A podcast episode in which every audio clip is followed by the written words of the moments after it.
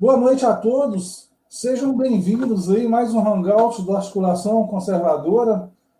Hoje a gente bate aquele papo com os nossos amigos, integrantes da articulação. Hoje a gente vai falar um pouco sobre é, STF, sobre Fundeb, sobre governo, política, sobre coronavírus, enfim. A gente vai abordar alguns assuntos relativos à política nacional e hoje, para bater esse papo com a gente aqui, a gente tem a presença da Simone Segato. Boa noite, Simone, bem-vinda. Boa noite, Antônio, Guilherme, Eduardo. Boa noite para todo mundo que está assistindo a gente. Bem-vinda. Hoje, a presença uh, do nosso querido amigo Guilherme Federico. Boa noite, Guilherme, seja bem-vindo.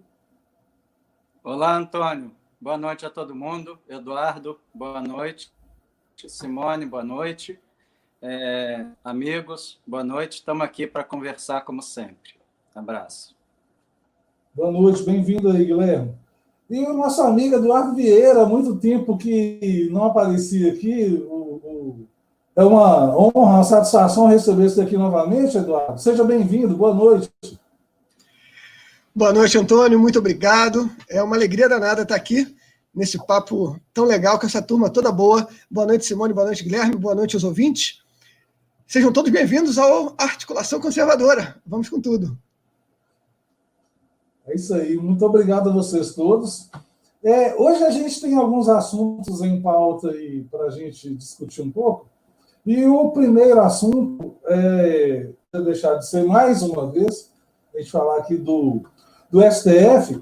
Na semana passada, mas no final da semana, acho que na sexta-feira, quinta ou sexta-feira, houve um bloqueio de algumas contas de alguns apoiadores aí do governo Bolsonaro, pessoal da direita, algumas contas do Twitter foram bloqueadas, suspensas, Bernardo Kister, o Alan dos Santos e vários outros, a pedido do STF, né, do, do, do o ministro Alexandre Moraes, e na sexta ou no sábado, o presidente Bolsonaro, através da né, entrou aí com uma questionando essas decisões aí do STF de, ligadas à, liberdade de expressão, né? E a gente vai começar por esse assunto. Eu vou pedir a opinião do nosso especialista em STF nosso querido Guilherme, a gente começa por ele. Eduardo Simone, fiquem à vontade para comentar quando quiserem. Mas, ô, ô, ô, Guilherme, como que você vê, mais uma vez, né, mais uma polêmica envolvendo aí o STF, como que você viu aí esse, esse, esse, esse, essa decisão do ministro Alexandre, essa decisão do STF, o bloqueio dessas contas e uma ação interessante aí é, da AGU com essa ADIM. Eu queria que você falasse um pouco sobre isso para a gente, por favor. Oi, Antônio. Pois não. Em primeiro lugar, sobre essas contas do Twitter. Esse ato do Alexandre de Moraes excluindo as contas do Twitter é completamente ilegal. Ilegal. Quem é da área jurídica sabe que é possível o judiciário remover publicação ofensiva. Óbvio, isso daí não se discute. Se você xingar alguém na sua rede social e esta pessoa se sentir ofendida, ela vai ao judiciário e o judiciário vai mandar o provedor de internet remover a publicação ofensiva. Isto daí muita gente confunde liberdade de expressão. Eles acham que liberdade de expressão é, a liberdade de expressão não exime a responsabilização por eventual ofensa. Responsabilização tanto na esfera civil como na esfera criminal. Então, você pode falar o que você quiser, você vai se responsabilizar se violar o direito da personalidade de algum atingido. Então, não é o caso, porque neste caso o judiciário manda remover a publicação em questão, que está sendo objeto do processo, questionamento. Neste caso, não.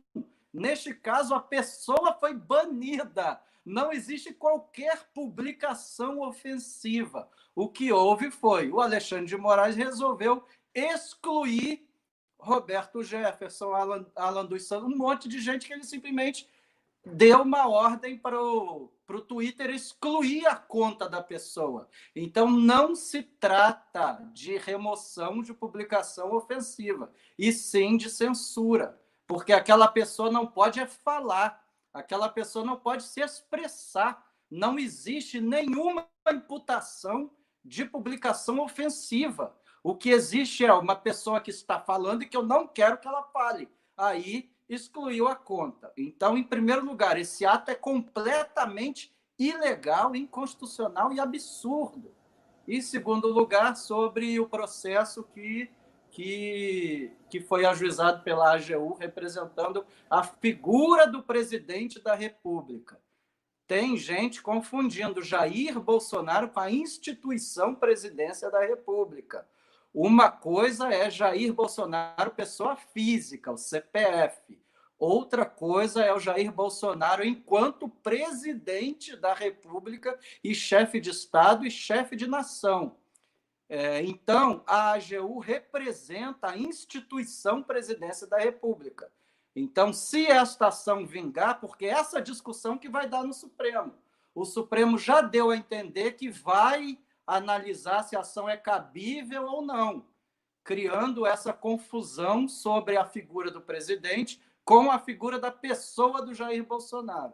Então, isso daí deve dar essa discussão. E, por outro lado, a ação eu achei muito boa, até escrevi, escrevi no próprio sábado, viralizou na internet, saiu no Jornal da Cidade, e a minha análise foi a seguinte: dizendo que o próprio presidente está agindo de forma institucional, ele está agindo de maneira absolutamente democrata e colocou o Supremo na responsabilidade de, é, de dizer se isto daí que foi feito pelo, pelo Alexandre de Moraes é, é ilegal ou não. Se ele falar que é ilegal, inconstitucional, o Alexandre de Moraes fica numa situação insustentável. Se o Supremo comprar briga e disser, não, é, é, é legal, é constitucional, aí o Supremo vai se colocar numa posição muito delicada. Por outro lado, se o Supremo não fizer nada também,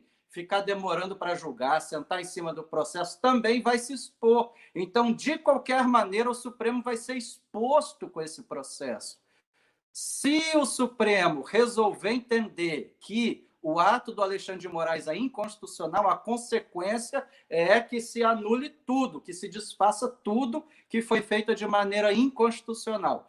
Se o Supremo achar que o que o Alexandre de Moraes fez é válido, então ele que vai se expor, porque aí vai ficar provado que o Supremo só age de maneira político-partidária. E, por outro lado, se o Supremo não examinar ficar enrolando, ficar empurrando, vai ficar comprovado, por outro lado, que o Supremo só tem, o Supremo só é ágil quando ele quer julgar as ações da esquerda e, e das pessoas de colarinho branco, ou seja, uma, uma rapidez seletiva. Então, de qualquer maneira, a jogada do presidente foi brilhante. Eu acho que foi brilhante.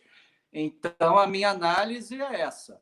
Agora, o que o Supremo vai fazer é, é, eu, eu até falei na última live, eu acho que a gente estava com uma grande oportunidade, que tinha sido aberta uma grande janela, uma chance, uma oportunidade para expor o Supremo é, lá naquela questão do Aras e Toffoli. Agora eu digo, a janela foi aberta de novo. E esta jogada de, de ajuizar essa DIN, eu achei perfeita, porque não foi é, de maneira antidemocrática, não foi de maneira reacionária, não foi de maneira golpista, foi de maneira muito democrata pelo presidente. Ajuizou uma ação para que o Supremo analise liberdade. Ele trouxe a corte para a função constitucional dela. Ela vai analisar a questão da liberdade. Então, é, o Supremo foi agora trazido trazido para a sua é, para o seu é, para a sua real atuação. entendeu? Para não ficar aí só falando de direito penal, disso e daquilo, inquérito. Então, ele vai analisar a coisa de maneira, de maneira ampla, vai valer para o Brasil inteiro, vai fixar tese para dizer até onde pode uma pessoa exercer o limite é, e se o juiz pode aplicar como medida cautelar no processo penal excluir a conta de uma pessoa. Então, vai realmente ser algo muito bom. Se o Supremo agir, de novo eu digo, né, tudo que eu falo, eu acho que a gente está num ambiente de Estado de Direito. Se o Supremo agir de maneira, é, de maneira correta, ele, ele vai acolher. Essa ação vai ser é, acolhida. Ele não tem como não acolher mas aí a gente já está falando de outra coisa, né? Especulando, então a minha opinião é essa. A jogada foi muito boa, li a petição inicial, está muito bem redigida mesmo, e então a gente precisa esperar para ver o que, que o Supremo vai dizer, né?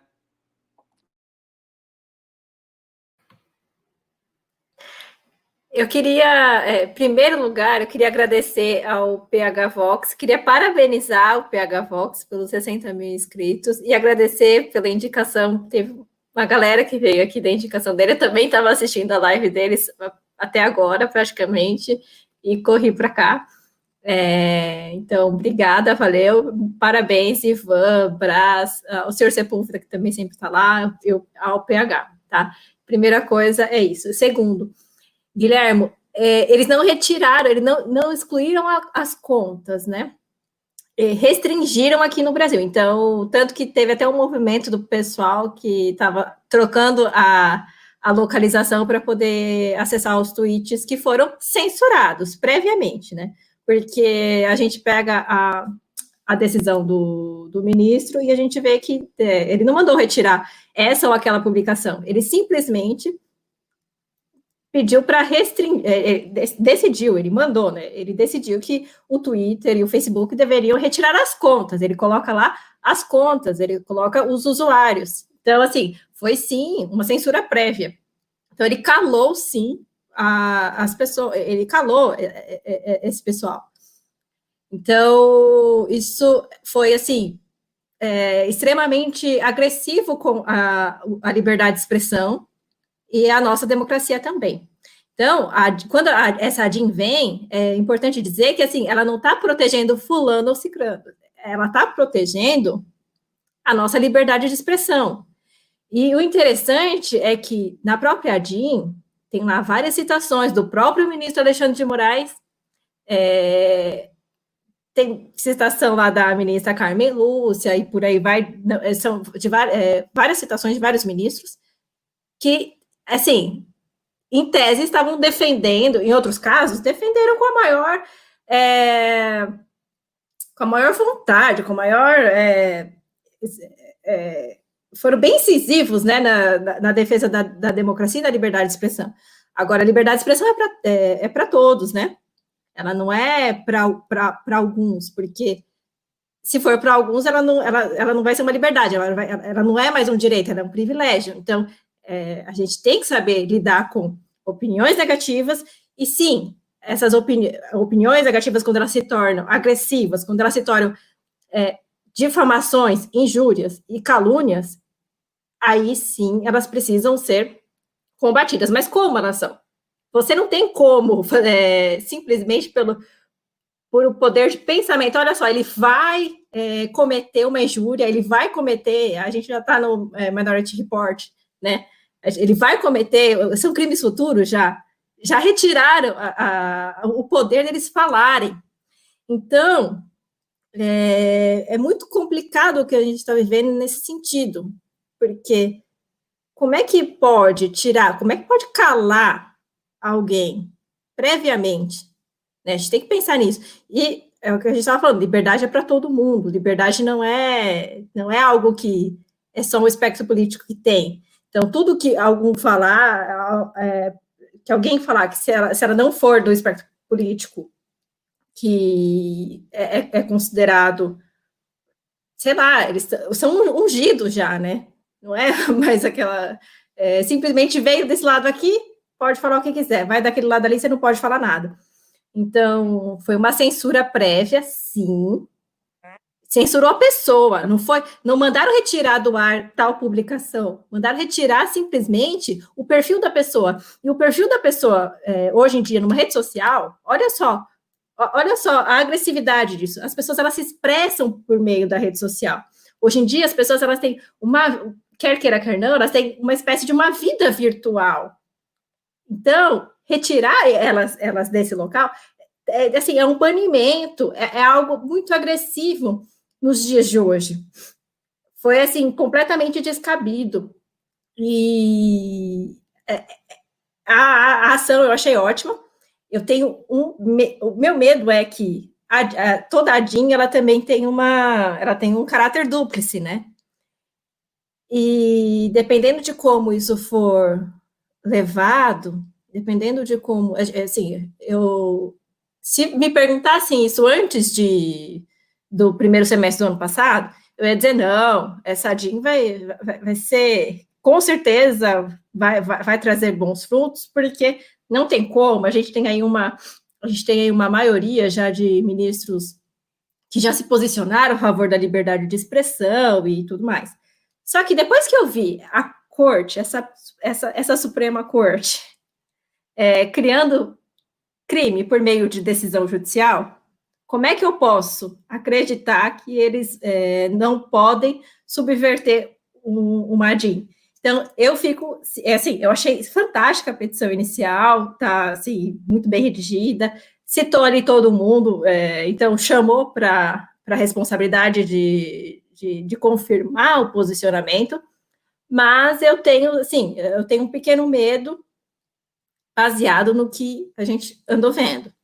Então, se eles foram capazes de criar é, assim, eles criaram, é, eles legislaram por meio de uma decisão judicial no passado é, a respeito do crime de crime, é, o crime de racismo, fizeram por equiparação um crime de, de homofobia inexistente, porque não existe, é o, é o Congresso que legisla, nós estamos em um Estado democrático de direito, com uma tripartição de poderes, cada um tem a sua, a sua atribuição, e o judiciário não, ele não tem o poder de legislar. Então, é, se o básico de uma, de, de, de uma república, de, de, uma democracia, eles já estão é, subvertendo, como é que eu posso acreditar que agora eles também não, não vão mudar de, de posicionamento?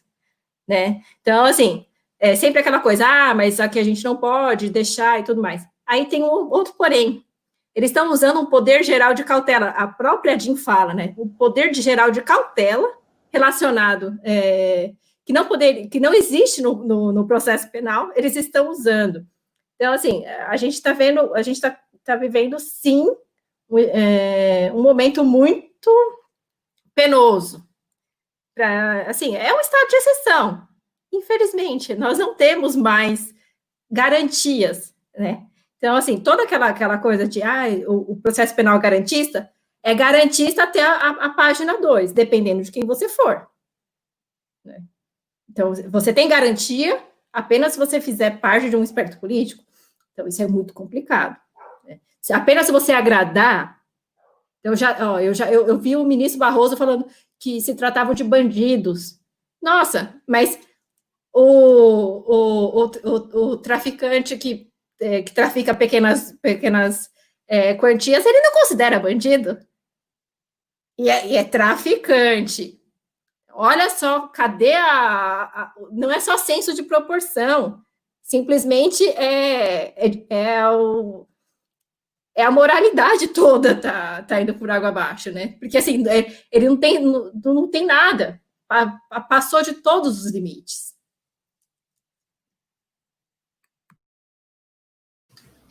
Simone, eu concordo plenamente. Eu, eu gostaria de comentar. É, Antônio, comanda aí. É comigo? Não, não. Eu ia, eu ia exatamente pedir a, a, a sua opinião sobre mais uma atuação polêmica do STF, né, o, o que infelizmente já está virando rotina. Eu queria que você se manifestasse. Ah, com certeza. Bom, primeiro, obrigado aí pela, pelo depoimento da Simone e do Guilherme. É, eu concordo com os dois, tá? Eu acho que, é, primeiro, essa do, da forma como o Guilherme falou, né? É, é a mesma forma que eu interpreto. É, mas o Bolsonaro colocou a bola na, na, na, quadra do STF. O STF vai ter que abrir a boca e vai ter que se expor. A questão, na minha opinião, é a seguinte, né? Aí eu vou esquecer aspectos de direito, tá? Eu vou falar só sobre a questão, vamos dizer assim, da realidade como eu a percebo. Eu não acho que nós estamos vivendo num, num, Estado democrático de direito. Eu já falo isso há muito tempo. Né? Eu acho que nós tentamos viver num, num Estado democrático de direito. Nós estamos lutando para isso. A gente elegeu o Bolsonaro para que a gente pudesse ter um Estado democrático de direito, que é uma coisa que a gente não tem no Brasil há muito tempo. Aliás, da mesma forma, a gente não tem democracia aqui. Não se iludam. Isso aqui não é democracia, de jeito nenhum. Na democracia, todos têm direitos iguais. Né? A justiça é para todos. Nossa, o Brasil está muito longe disso muito longe.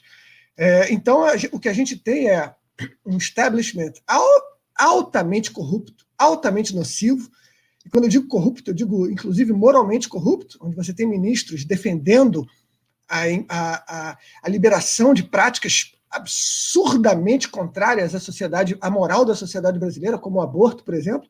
Você tem é, ministros pregando e atuando na soltura de bandidos, que é outra coisa que é também absolutamente contrária à vontade da maioria da nação. Quer dizer, então, que democracia é essa? Cadê o poder do povo? O poder do povo na democracia? Nós não temos isso, gente. Esquece. Eu sempre abro esse parênteses. O que a gente quer é a democracia. Então a gente tem que caminhar nessa direção. Mas a gente não tem isso hoje. Nem democracia, nem Estado democrático de direito. Então, onde é que está a vantagem dessa, dessa ação? Né? A vantagem é exatamente dar mais uma, é, uma um rasgo no véu. Né? Tem muita gente dentro daquele conceito do, do homem-massa lá do Ortega y Gasset, né? tem muita gente que é, está num patamar de assimilação de informação bem razoável, mas não tem as ferramentas necessárias para conseguir transformar isso, é, é, separar principalmente né, as informações que chegam do que realmente ajuda você a enxergar a verdade e do que é mero jogo de luzes. Então, essa turma toda precisa de todas as pequenas rupturas no véu que encobre a verdade, justamente, para que cada vez mais gente consiga perceber a verdade. E então é, eu vi um, eu tenho um, um, amigo no Facebook que é um cara bem, tá bem zangado, né? Ele quer uma marretada de uma vez, ele quer um tanque de guerra, ele quer uma, uma bala de prata. Olha, eu é, sem dúvida alguma eu sou hermanado com ele na, na revolta, né?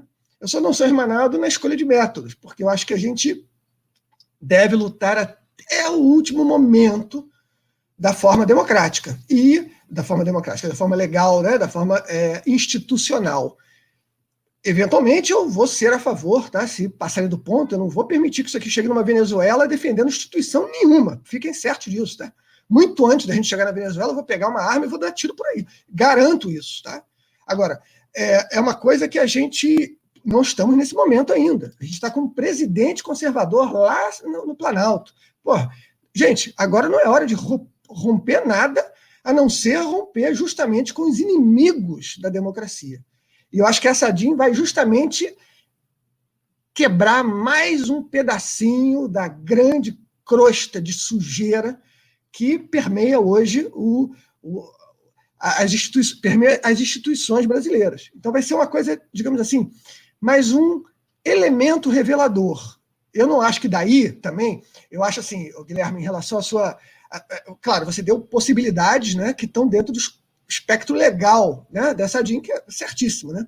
Mas eu duvido, aí a gente pode até fazer uma brincadeira aqui e, e conversar sobre isso depois, mas eu duvido, duvido que isso gere uma dis discussão dentro do STF e que diga, olha só, Alexandre Moraes, você foi um cara errado em tudo que você fez, cara. Vamos cancelar tudo isso aqui. Acaba com o inquérito das fake news. Acaba com isso aqui. Acaba com aquilo. Eu, sabe por que eu acho isso muito improvável? Porque eles estão lá, cara. Precisa de, do presidente fazer uma requisição para o cara ver o absurdo? O troço é absurdo, é completamente ilegal. Até eu, que não sou advogado, minha formação é de engenharia, né? eu sou um cara técnico.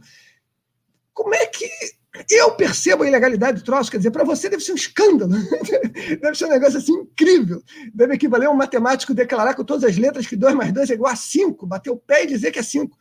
Então, eu não acho que esses caras vão agir é, é, da maneira correta que uma pessoa digna dentro de uma corte suprema deveria fazer.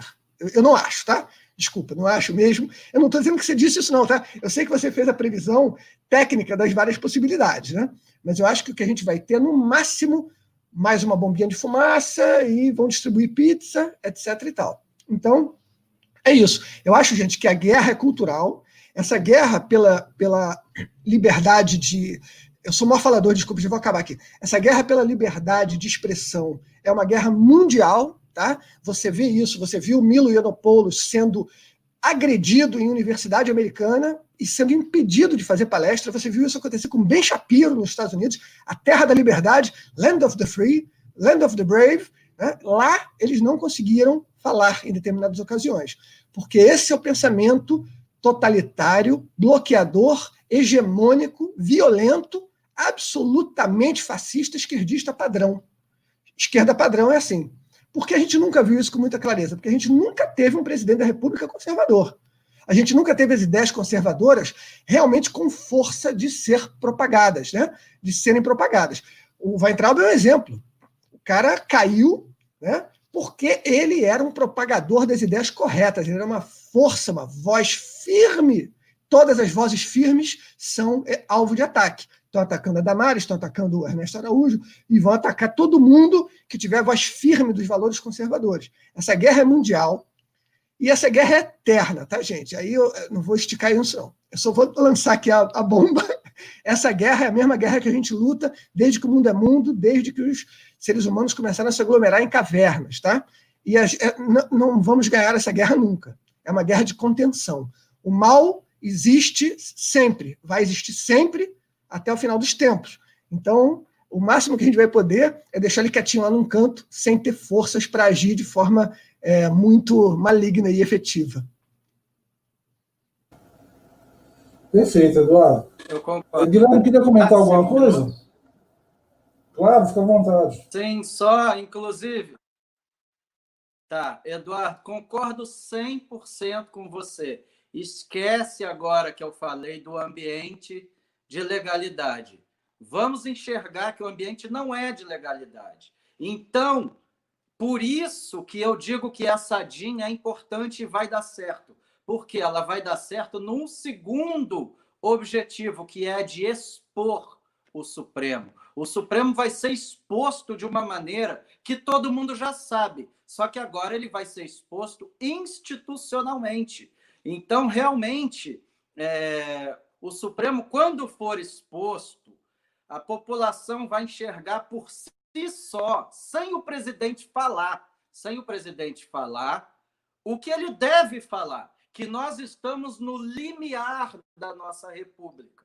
Porque desde que a república existe no Brasil, já teve cinco ou seis repúblicas. Primeiro foi República Velha, depois foi Estado Novo, depois foi República Populista, depois, depois veio é, o que se chama regime militar, que era a república de presidente que não era eleito, é, de presidente que não era civil, e agora a redemocratização, que ela está há 35 anos. Então, se você analisar todos esses períodos da República, duram no máximo 30 e poucos anos. Então, nós estamos atravessando este limiar. Ou a gente vai romper e vai adiante, ou nós vamos criar uma, uma outra coisa que a gente ainda não sabe o que é.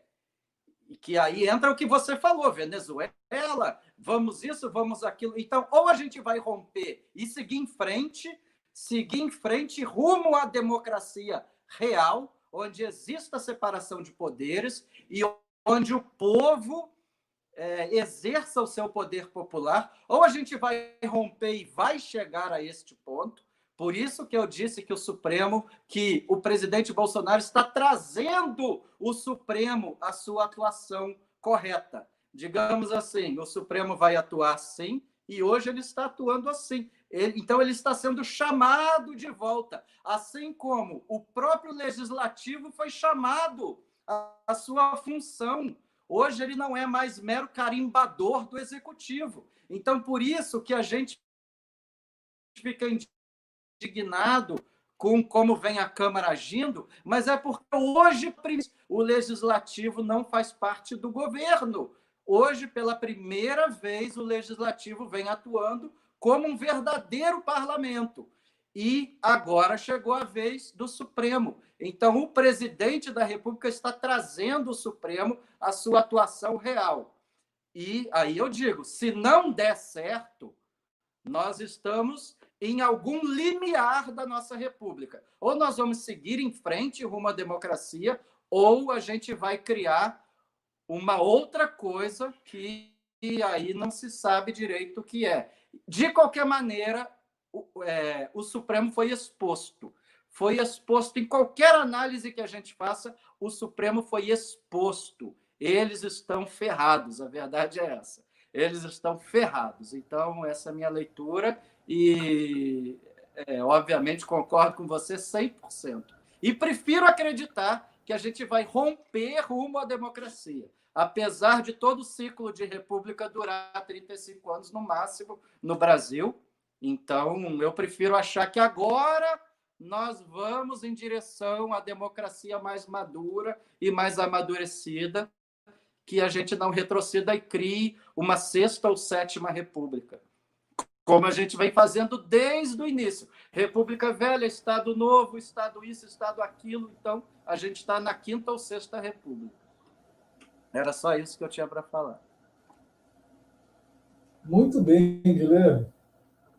É, aproveitar aqui, o Eduardo, pegar aqui que você estava comentando alguns assuntos que tem a ver com o, o próximo tema nosso aqui. A questão também é um assunto que você gosta bastante de discutir, que é a questão da educação. Uma outra polêmica, vamos dizer assim, outro assunto importante é, dos últimos dias, relacionado ao ensino público no Brasil, foi a questão do Fundeb e a votação que, que ocorreu semana passada. Inclusive, muita gente criticou alguns, alguns é, políticos né, da base por terem votado contra o, o governo. E, e, de início eu entendi completamente aquele voto. O, o Fundeb é uma coisa é, é, é uma coisa que as pessoas não entendem direito o que estava acontecendo ali. A impressão que eu fiquei foi essa, né? Muita gente criticou os deputados que votaram contra, porque contra a educação e não sei o quê, mas é, parece que a maioria das pessoas não entendeu direito o que, que é o Fundeb e o que, que representa aquela votação, na verdade. E você já falou muito bem, com propriedade sobre o assunto lá no canal do, do Vista Pátria, né?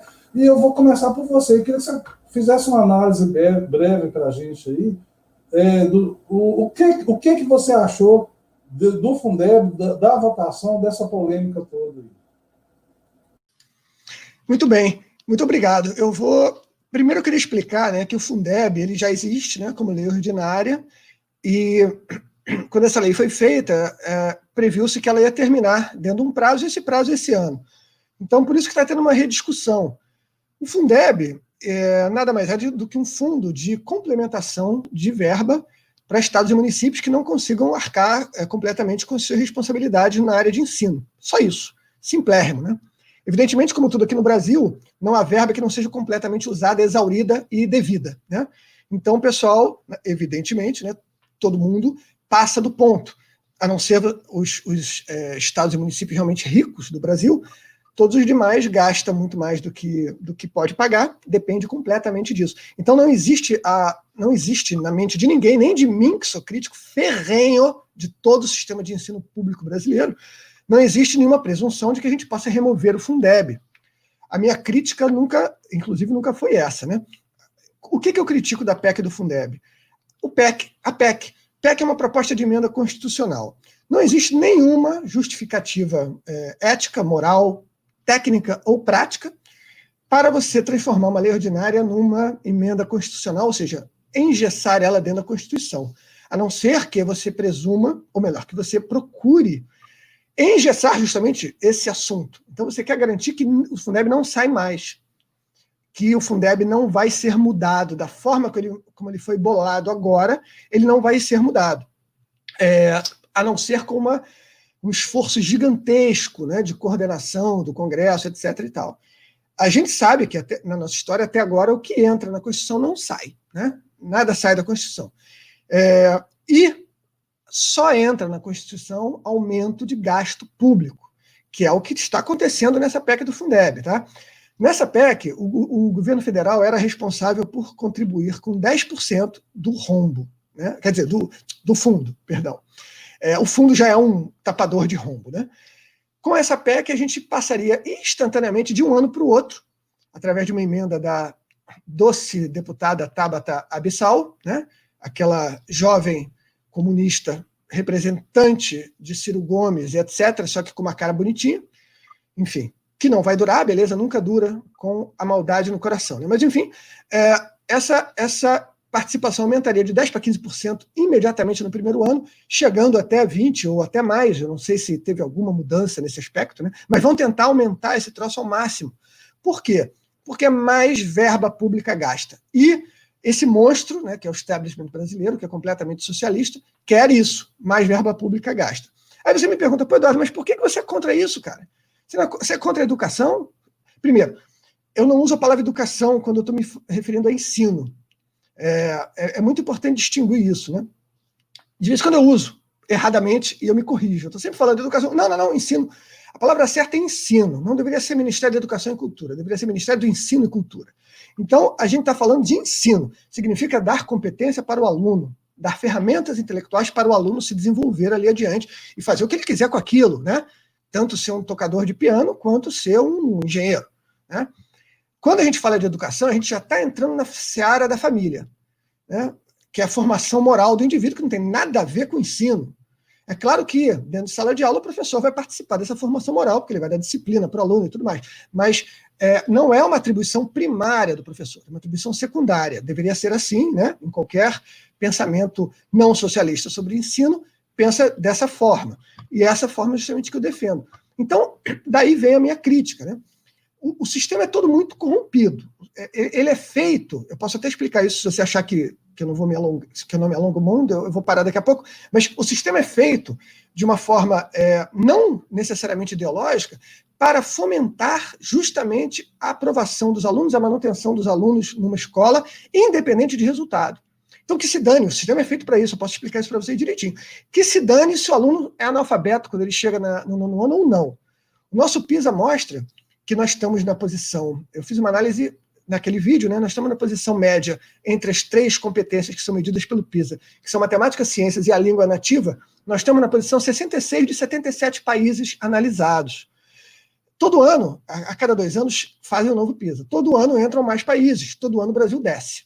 Então, o Brasil estava é, numa posição muito superior porque tinham menos países. Então, a gente sempre está na média é, ao redor do décimo lugar, de baixo para cima, é, entre toda a relação de países. Né?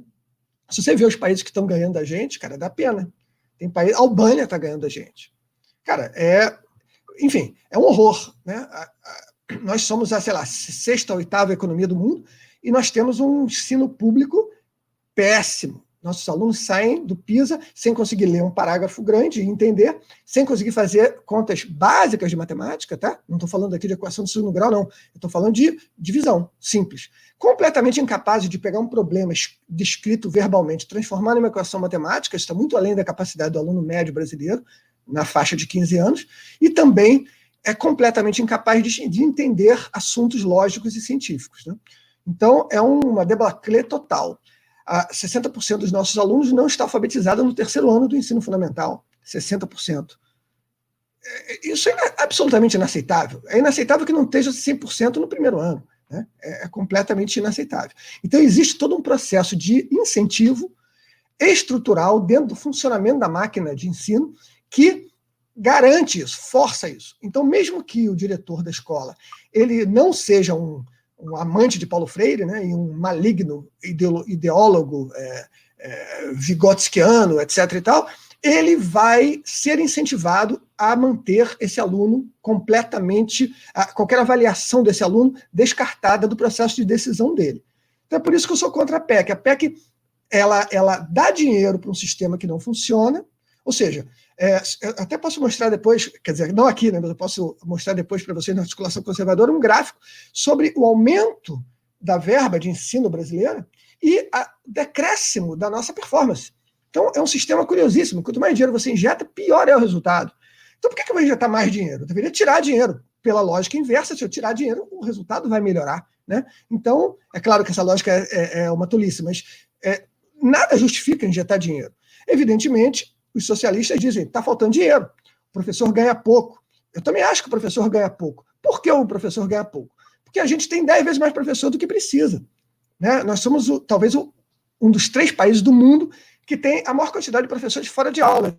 Você tem coordenador é, pedagógico, orientador, sei lá o quê, você tem subsecretário, secretário, diretor. A escola é desse tamanho, a escola só forma analfabeto, a escola atende mal à sociedade, mas a escola tem uma estrutura de 40 pessoas mamando naquela teta e ninguém dando aula. Né? Desses, três dão aula, e mal. Então, é um, é um sistema que tem que ser discutido, tem que se colocar uh, outros incentivos, né? tem que se discutir a qualidade dos professores, a formação pedagógica e tudo mais. Tem muita coisa para discutir. O que não dá é para fechar os olhos para toda essa realidade e dar para essa turma mais dinheiro. Ainda mais com a amarra que tem nessa PEC, uma das amarras, por exemplo, que é que forçosamente 70% dessa verba tem que ser gasta com o pessoal. Tiraram isso de onde, gente? Foi de alguma região gástrica. Né? Não tiraram do cérebro. Né? Uma, uma... De onde veio esse troço? Né? Então, é, eu tenho que ser contra. Agora, não estou entrando na questão política. Então, se você diz assim, puxa, Eduardo, mas você tem que entender que isso aí é xadrez 4D, a turma do Bolsonaro está fazendo uma negociação. Olha só, eu não jogo xadrez 4D. Tá? Eu estudo ensino público, ensino prático, pedagogia, eu, eu, sou interessado por isso. Então eu vejo o que, é que funciona e o que, é que não funciona. Se isso é uma medida absolutamente fundamental para se aprovar outras reformas que vão fazer muito bem para o país, tudo bem. Agora, então, por que, caso seja esse o caso, por que o governo vai chegar para a sociedade e vai dizer assim: olha só, temos que comemorar, a PEC do Fundeb foi aprovada. Por que não dizer, olha só, essa PEC do Fundeb não é uma boa, mas nós aprovamos para passar essas outras coisas aqui? Estaria mais perto da verdade e é a ela que eu me escravizo, por livre e espontânea vontade. É isso aí, pessoal. Ô, ô, ô, Eduardo, eu vou ver aqui se os nossos amigos aqui querem eh, comentar alguma coisa, mas antes, aproveitando que você está falando sobre educação, não é bem o, o tema, não, mas uma rápida, um rápido comentário, isso é para atender a, a, nossa amiga Juliana Gama. Ela está aqui no chat perguntando, é, pedindo para você comentar alguma coisa sobre a BNCC, a Base Nacional Curricular Comum. Ah, pois não, eu, eu falo isso rapidinho. É, a BNCC né, é uma presunção totalitária de que meia dúzia de ungidos dentro de um gabinete é, com ar-condicionado em Brasília é capaz de definir exatamente o que todo mundo deve saber é, no Brasil inteiro. Né? o absurdo dessa noção é evidente. Então, é claro que eu sou contra. Eu até acharia interessante uma base nacional comum curricular que tivesse, sei lá, 40 páginas, onde você estivesse falando, olha só, a gente deve partir para essa linha aqui, é, cheia de sugestões. Olha, os melhores métodos de alfabetização são esses aqui. É, nós avaliamos que a matemática deve abranger principalmente isso aqui primeiro, depois isso. Enfim, sugestões estruturais para que os elementos pedagógicos da rede toda de ensino pública, que é gigantesca, né, com suas realidades locais e particulares, pudessem então tomar suas decisões, né, é, de forma que fosse um documento é, orientador e agregador. É claro que não tem nada disso. A nossa a Base Nacional Comum Curricular tem mais de 450 páginas e detalha todos os detalhezinhos do currículo, tudo que você pode imaginar. É claro que isso é ruim. Isso é o oposto do que funciona no mundo todo. Se você pegar o ensino da Finlândia, que é sempre citado como o melhor ensino do mundo, uma maravilha total, realmente, sob muitos aspectos, é muito bom. É, o que, que eles têm de diferente? Eles têm liberdade completa, cara. O diretor da escola faz o que ele quiser. E o pai também. O pai bota na escola que ele quiser. Então, ele, pô, essa escola aqui é mais maneira. Sei lá, o meu filho quer ser arqueiro. Então, essa escola aqui tem um, investe em tiro com arco, porque os caras têm uma, uma um, um orgulho da, da história medieval da Finlândia. Então, os caras, pô, todo mundo vai de armadura para a escola. Eu adoro isso. Eu quero que meu filho também ande de armadura pela rua e eu boto ele lá. E funciona. É isso que dá sucesso. É a possibilidade de cada escola tratar das suas peculiaridades dos seus alunos, porque afinal de contas, quem conhece o aluno? É o desgraçado Conselho Nacional de Educação? Cara, esse cara não vê um aluno há décadas, eu posso te garantir. Ou seria, né? A gente deveria se ajoelhar e perguntar a opinião dos últimos gestores de educação que transformaram a nossa educação de uma educação muito boa na década de 50 a uma educação padrão Zâmbia, né, em 2020. É esses caras que a gente deve perguntar. De vez em quando eu me surpreendo com isso. O cara fala assim: Puxa, Eduardo, mas você tem que ver que esse cara tem uma ampla experiência em gestão escolar. É esse que a gente não pode botar, né, cara? Se ele tem uma ampla experiência, ele não conseguiu fazer nada, é, é, ele foi agente dessa porcaria, é esse que a gente tira. Vamos ver quem não tem, pessoal, quem não tem uma ampla experiência de gestão escolar. Né? Porque isso aí é, uma, é, um, é um certificado de incompetência, principalmente se for num cargo alto. Quer dizer, olha, é só você ver quem foi um dos nossos últimos ministros da educação, o Haddad. Né? O poste foi. Pô. Então, gente, então, resumindo, voltando, a Base Nacional Comum Curricular é ruim porque ela engessa e centraliza um processo que deveria ser pulverizado e com liberdade. Base, comum, base Nacional Comum Curricular é o oposto de liberdade no processo de ensino. Perfeito. Simone Guilherme, queriam comentar alguma coisa sobre Fundeb ou, ou podemos seguir adiante aí? Eu queria falar só rapidinho, uma coisinha só, rápida diante da fala do Eduardo, é, que eu adiro totalmente, concordo totalmente. E aí eu só queria dizer também como que existe um princípio conservador para nós que diz o seguinte: nenhum governo deve fazer algo que o outro governo não possa desfazer. Esse princípio é básico, inclusive ele está, se eu não me engano, nesse livro do Olavo aqui, Cartas para um Terráqueo. Eu não sei agora qual volume, mas ele fala justamente isso, quando ele está refletindo sobre pensamento conservador no Brasil. E aí um dos princípios que ele diz é: nenhum governo deve fazer algo que um outro governo no futuro não possa desfazer, porque essa é a real democracia, alternância de poder.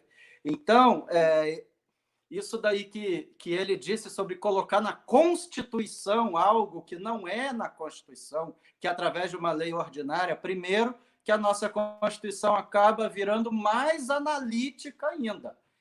Né? É, assim como tem lá dito que o Colégio Pedro II é um colégio federal, ela trata desde índio até direitos sociais, até isso, até aquilo, e agora, sob esse fundo, é, educacional como complemento que só serve para pagamento de salário. Então, realmente fica difícil um outro governo no futuro desfazer. Só essa observação eu queria dar. Porém, mas, porém, todavia, contudo, entretanto, a gente tem que pensar também pelo lado pragmático. Eu não sei se eu sou ingênuo ou se o lado pragmático é para me fazer sofrer menos com isso que foi aprovado. Mas o lado pragmático é o seguinte: nós precisamos ocupar espaços. E a direita, pela primeira vez, está no governo depois de 40 anos. E educação não é uma coisa que a gente vai resolver em 18 meses, nem quatro anos, nem oito, nem talvez em 20, em uma geração, a coisa comece um pouco a melhorar. Então, pode ser um jeito de o governo firmar, o, o governo de direita firmar sua posição na educação, mesmo tendo criado mais um fundo, isso tudo eu entendo. Eu estou falando da questão de firmar posição. E se ele conseguir controlar o envio de recursos, quem sabe, pode, eu posso estar sendo ingênuo em pensar assim, mas é também o lado pragmático da coisa. E, em primeiro lugar, o princípio conservador que a gente tem. Nenhum governo pode fazer uma coisa que um governo no futuro não consiga desfazer. porque a gente, como conservador, a gente pensa a longo prazo e sempre com umas relações institucionais estáveis, nunca com essa revolução que, que, que a esquerda prega. Então, só isso que eu queria falar.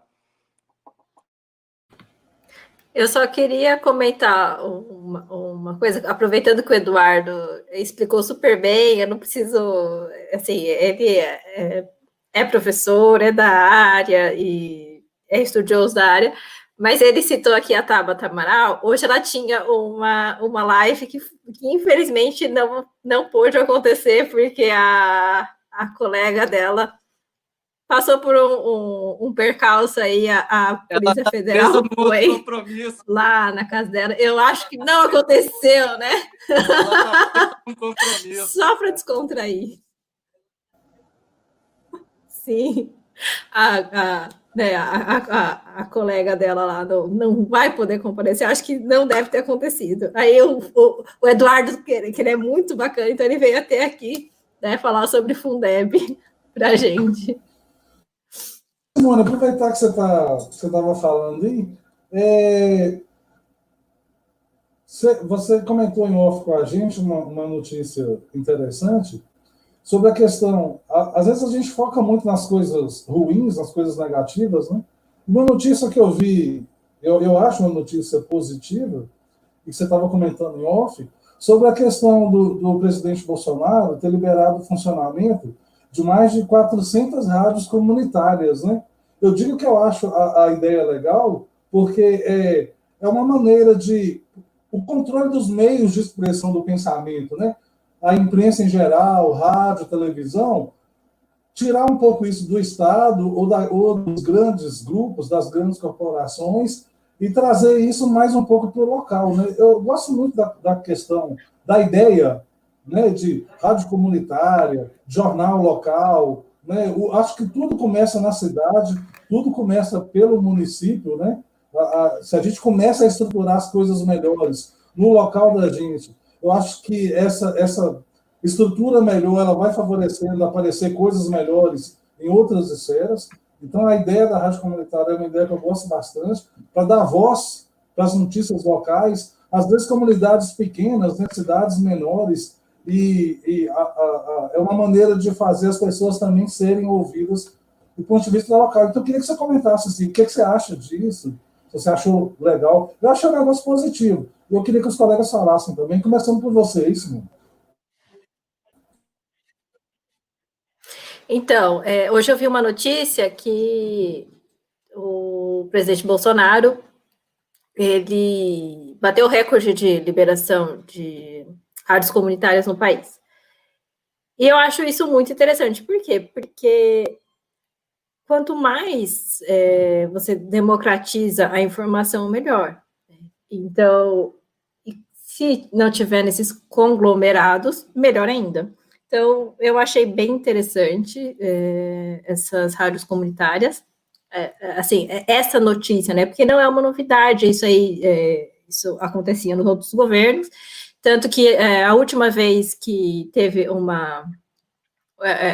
acho que foram 302 outorgas no governo Dilma em 2013 e 440 agora no governo do presidente Bolsonaro, essa comparação que eles fizeram, né? Então, eu achei bastante interessante. E por quê?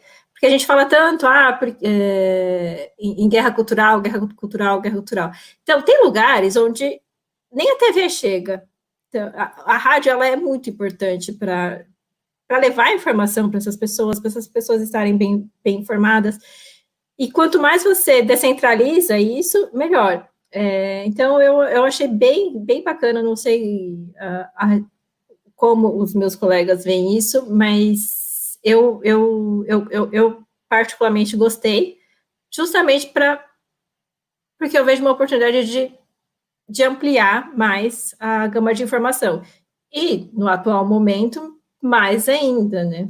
Porque a gente precisa quanto, quanto mais essa informação chegar lá nos rincões, melhor é, do, desse, desse, país. Então, tem lugar que não tem internet, tem lugar que não tem TV, mas é, vai ter uma rádio comunitária. Então, quanto mais, melhor, porque é assim, né? Quanto, quanto mais exposto a, a opiniões diferentes, melhor, porque hoje em dia é, nós estamos muito restritos a, aos conglomerados, principalmente da informação.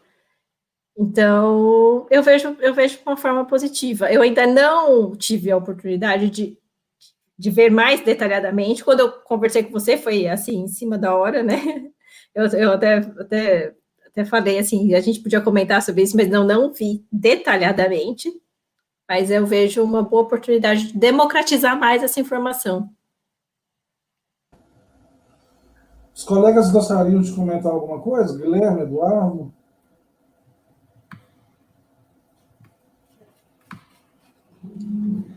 Eu queria fazer um comentário. É, eu concordo completamente com a Simone, né? E eu tive a ocasião de, durante um tempo bom, dois ou três anos, eu fiz uma participação regular no programa de rádio, convidado pelo, pelo Ronaldo Gonleves, que, que, que ficou um amigo meu, né? Uma pessoa que eu adoro. Eu, o programa se chama Confronto Metropolitana. Ele botava, cara, ele botava gente de esquerda na minha frente para debater. Não era moleza, não não era moleza, não, nem nenhuma fratura por enquanto. Né? Foi, um, foi uma experiência muito interessante, né? tudo muito rápido, assim, as perguntas. E ele botava o povo para fazer pergunta, coisa que eu não vejo com muita frequência. Na verdade, o programa era todo baseado no povo. O cara ele ficava ligando, aí esculachava. Eu defendia uma ideia, o cara de esquerda defendia outra, né, cara? Aí vinha o povão, ligava e dizia assim: Eu concordo com o Eduardo, eu concordo com o Eduardo, esse cara é um otário. Aí eu xingava mesmo, cara. Era muito maneiro, muito maneiro. Então, eu acho, assim, é, esse é um programa de 10 mil que deveriam ter. Eu acho que a gente. É, isso, para mim, é música completa. O brasileiro está habituado né, a achar que concorrência é ter três empresas atuando em áreas diferentes. Né? Isso acontece nas telecomunicações, né? quando a gente teve a abertura, a, a, a dissolução né, do, do, monopólio estatal, a gente teve aí TIM, Claro, Vivo. E, e mais o que, gente? Né? Oi. Cara, isso não é livre mercado, né? Isso é jogo de cartas marcadas, isso é capitalismo de compadrio. O Paulo Guedes falou já, definiu a situação do nosso sistema bancário, por exemplo. Todos os nossos mercados são assim, todos, não tem exceção. É tudo assim. Tem três ou quatro grandes players e tem um monte de regulação estatal que impede os novos players de entrarem, que é para isso que serve o Estado no, no capitalismo de compadrio, né? o outro cara não entra. Então é música para os meus ouvidos. É claro que o governo Bolsonaro trabalha, é o governo que mais trabalha pela liberdade, né, nos últimos, com, com certeza nos últimos 50 anos. Então eu quero que isso aconteça para tudo, que tenha rede de televisão a rodo, que a gente tenha liberdade para tudo que é todos os campos, menos burocracia, menos regra, eu não quero certificação obrigatória de nada, eu não quero pré-filtro, eu não quero nada, eu quero poder comer presunto podre se o vendedor de presunto for um cara que não faz a limpeza dele lá. Eu vou escolher, se eu quiser comer presunto podre, eu como presunto podre. Eu não quero que um órgão do governo tenha que ir lá e carimbar o presunto para dizer se eu posso comer ou não. Que maluquice é essa? Eu quero meu presunto e eu quero o meu presunto em todas as áreas possíveis, tá, gente? Eu quero liberdade. O Eduardo, você não quer que a ciência diga que não pode comer sal ou não pode comer açúcar e o governo vai lá e proíbe você no restaurante de comer sal ou de comer açúcar, né? Exatamente, eu quero poder fazer mal para o meu organismo se eu quiser, do jeito que eu quiser, ué. E, e daí, de repente, eu sou um cara Cada organismo é diferente, eu posso comer sal pra caramba, não tem problema de cálculo, não. Eu corro 40 quilômetros por dia, dissolvo esse troço todo, sei lá. Eu não quero. Burocrata não, tem, não deve ter esse poder, né? Então, burocrata é burro por definição, devia ser chamado burrocrata. Né? Então, falando aí sobre esse cientificismo, essa ditadura positivista, a gente até fez um hangout sobre isso aí. É inevitável a gente não falar sobre o, o, tal, o coronavírus, né? Porque a, o, o, o cientificismo já começa quando governantes em geral, prefeitos, governadores, só escutam a ciência da catástrofe. Eles se recusam a escutar qualquer outro tipo de ciência.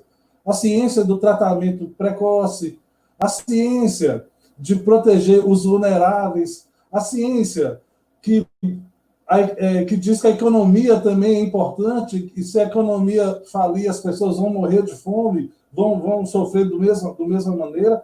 Então, aproveitando que a gente está falando, que você começou a falar desse cientificismo aí, o, o Eduardo, entrar na questão do coronavírus. Eu queria começar por você, a sua opinião sobre os remédios que certa ciência diz que não funciona. Toda hora tem uma manchete no UOL, no Estadão, na Folha, dizendo: ah, não tem estudo que comprova a eficiência da ivermectina. Ah, não sei o que, a hidroxicloroquina não tem eficácia. Toda hora tem uma manchetezinha nesse sentido. Né? Então, essa ciência que não reconhece que existe remédio, que o remédio é inofensivo, que os remédios já estão aí há 200 anos no mercado e que muitas pessoas já cansaram de tomar ele, nunca tiveram nenhum tipo de sintoma, né? Então, a ciência que os nossos governantes usam não é essa ciência. Aproveitar que a gente vai falar disso, pegar sua opinião, vacina feita aí a toque de caixa. Então, por favor, tem a palavra aí.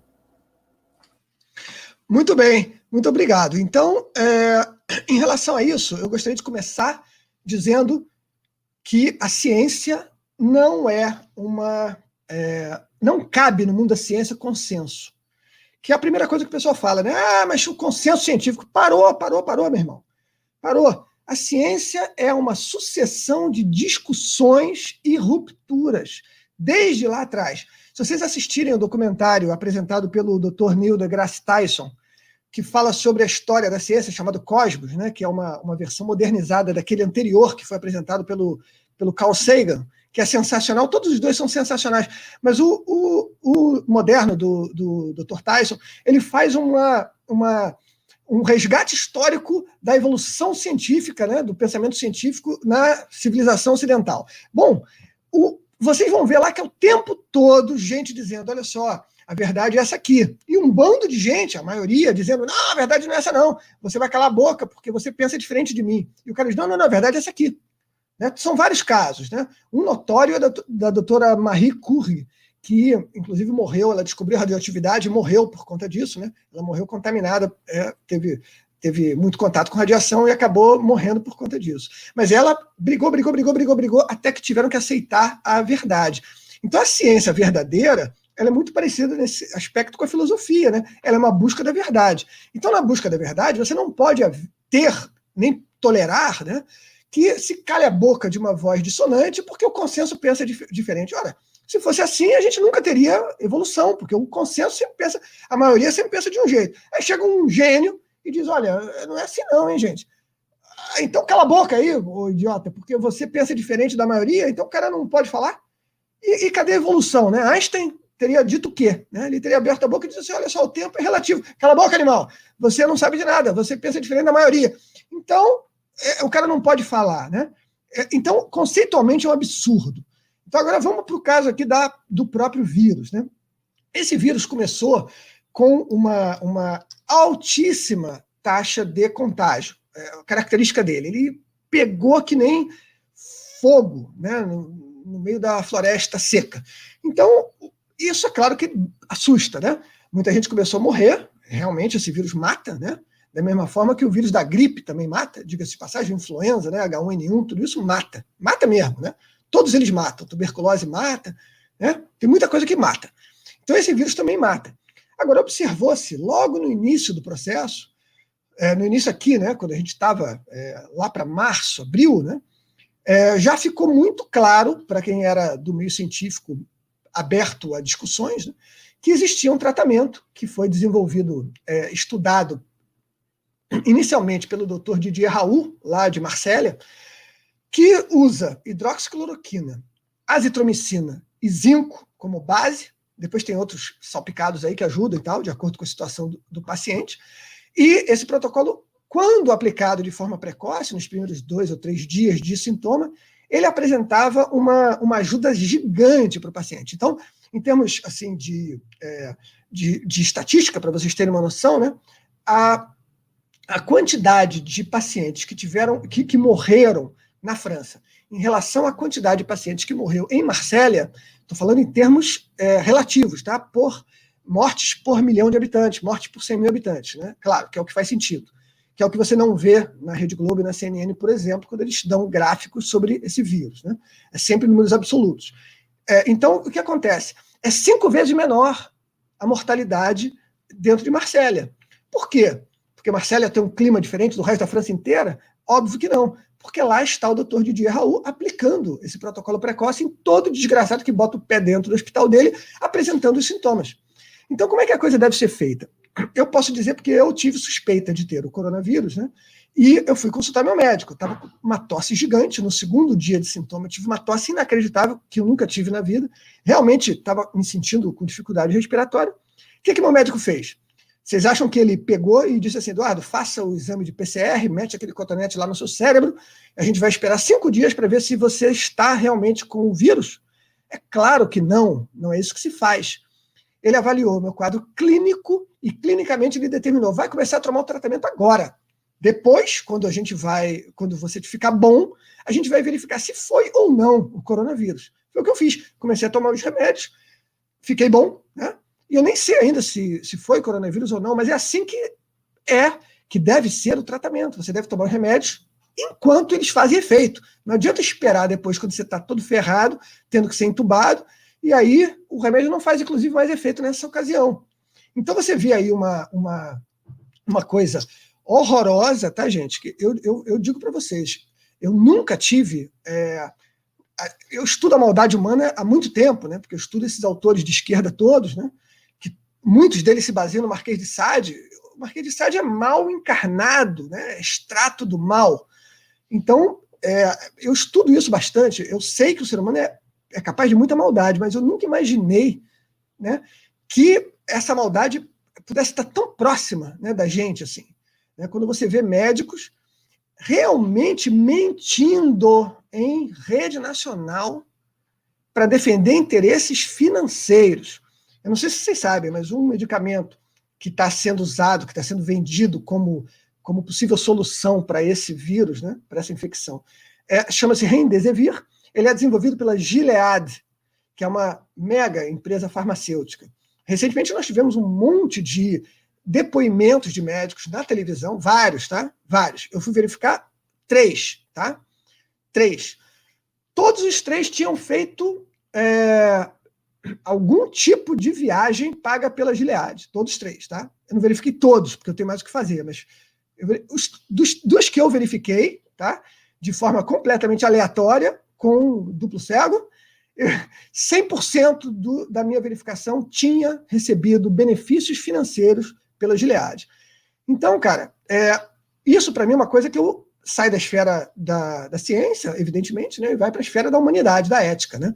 Na minha opinião, esses caras deveriam estar presos. Um exemplo absurdo que aconteceu, e eu faço questão de dizer isso aqui, é que foi feito um estudo sério, sério, que foi levado a sério, né, em Manaus.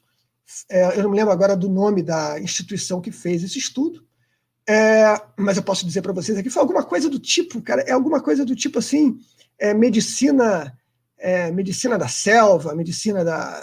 alguma coisa desse tipo, tá? Tinha financiamento é, de um grupo de senadores da República, nossos senadores aqui do Brasil, não sei de onde surgiu a demanda deles financiarem um estudo específico sobre o funcionamento de um determinado medicamento lá em Manaus. Tudo isso me parece muito estranho, acho que deveria ser investigado. Né? Também teve apoio da Fiocruz. E esse estudo deu para um grupo é, o, o, o, protocolo comum, né? um grupo de idosos. Para outro grupo, deu até cinco vezes a dosagem da cloroquina, que é importante frisar. Existe a hidroxicloroquina, que é um medicamento moderno, que não tem efeito colateral praticamente nenhum, né? é desprezível. Claro que todo medicamento tem efeito colateral, todo medicamento deve ser ministrado e acompanhado por um médico, tá, gente? Mas a cloroquina é muito menos nociva ao organismo que a cloroquina. Não sei porquê, só eu posso imaginar porquê, usaram a cloroquina nesse estudo em Manaus. Então, gente, é, Resultado: morreram 11 idosos. Tá? É claro, é, é, passou da dosagem fatal que está documentada.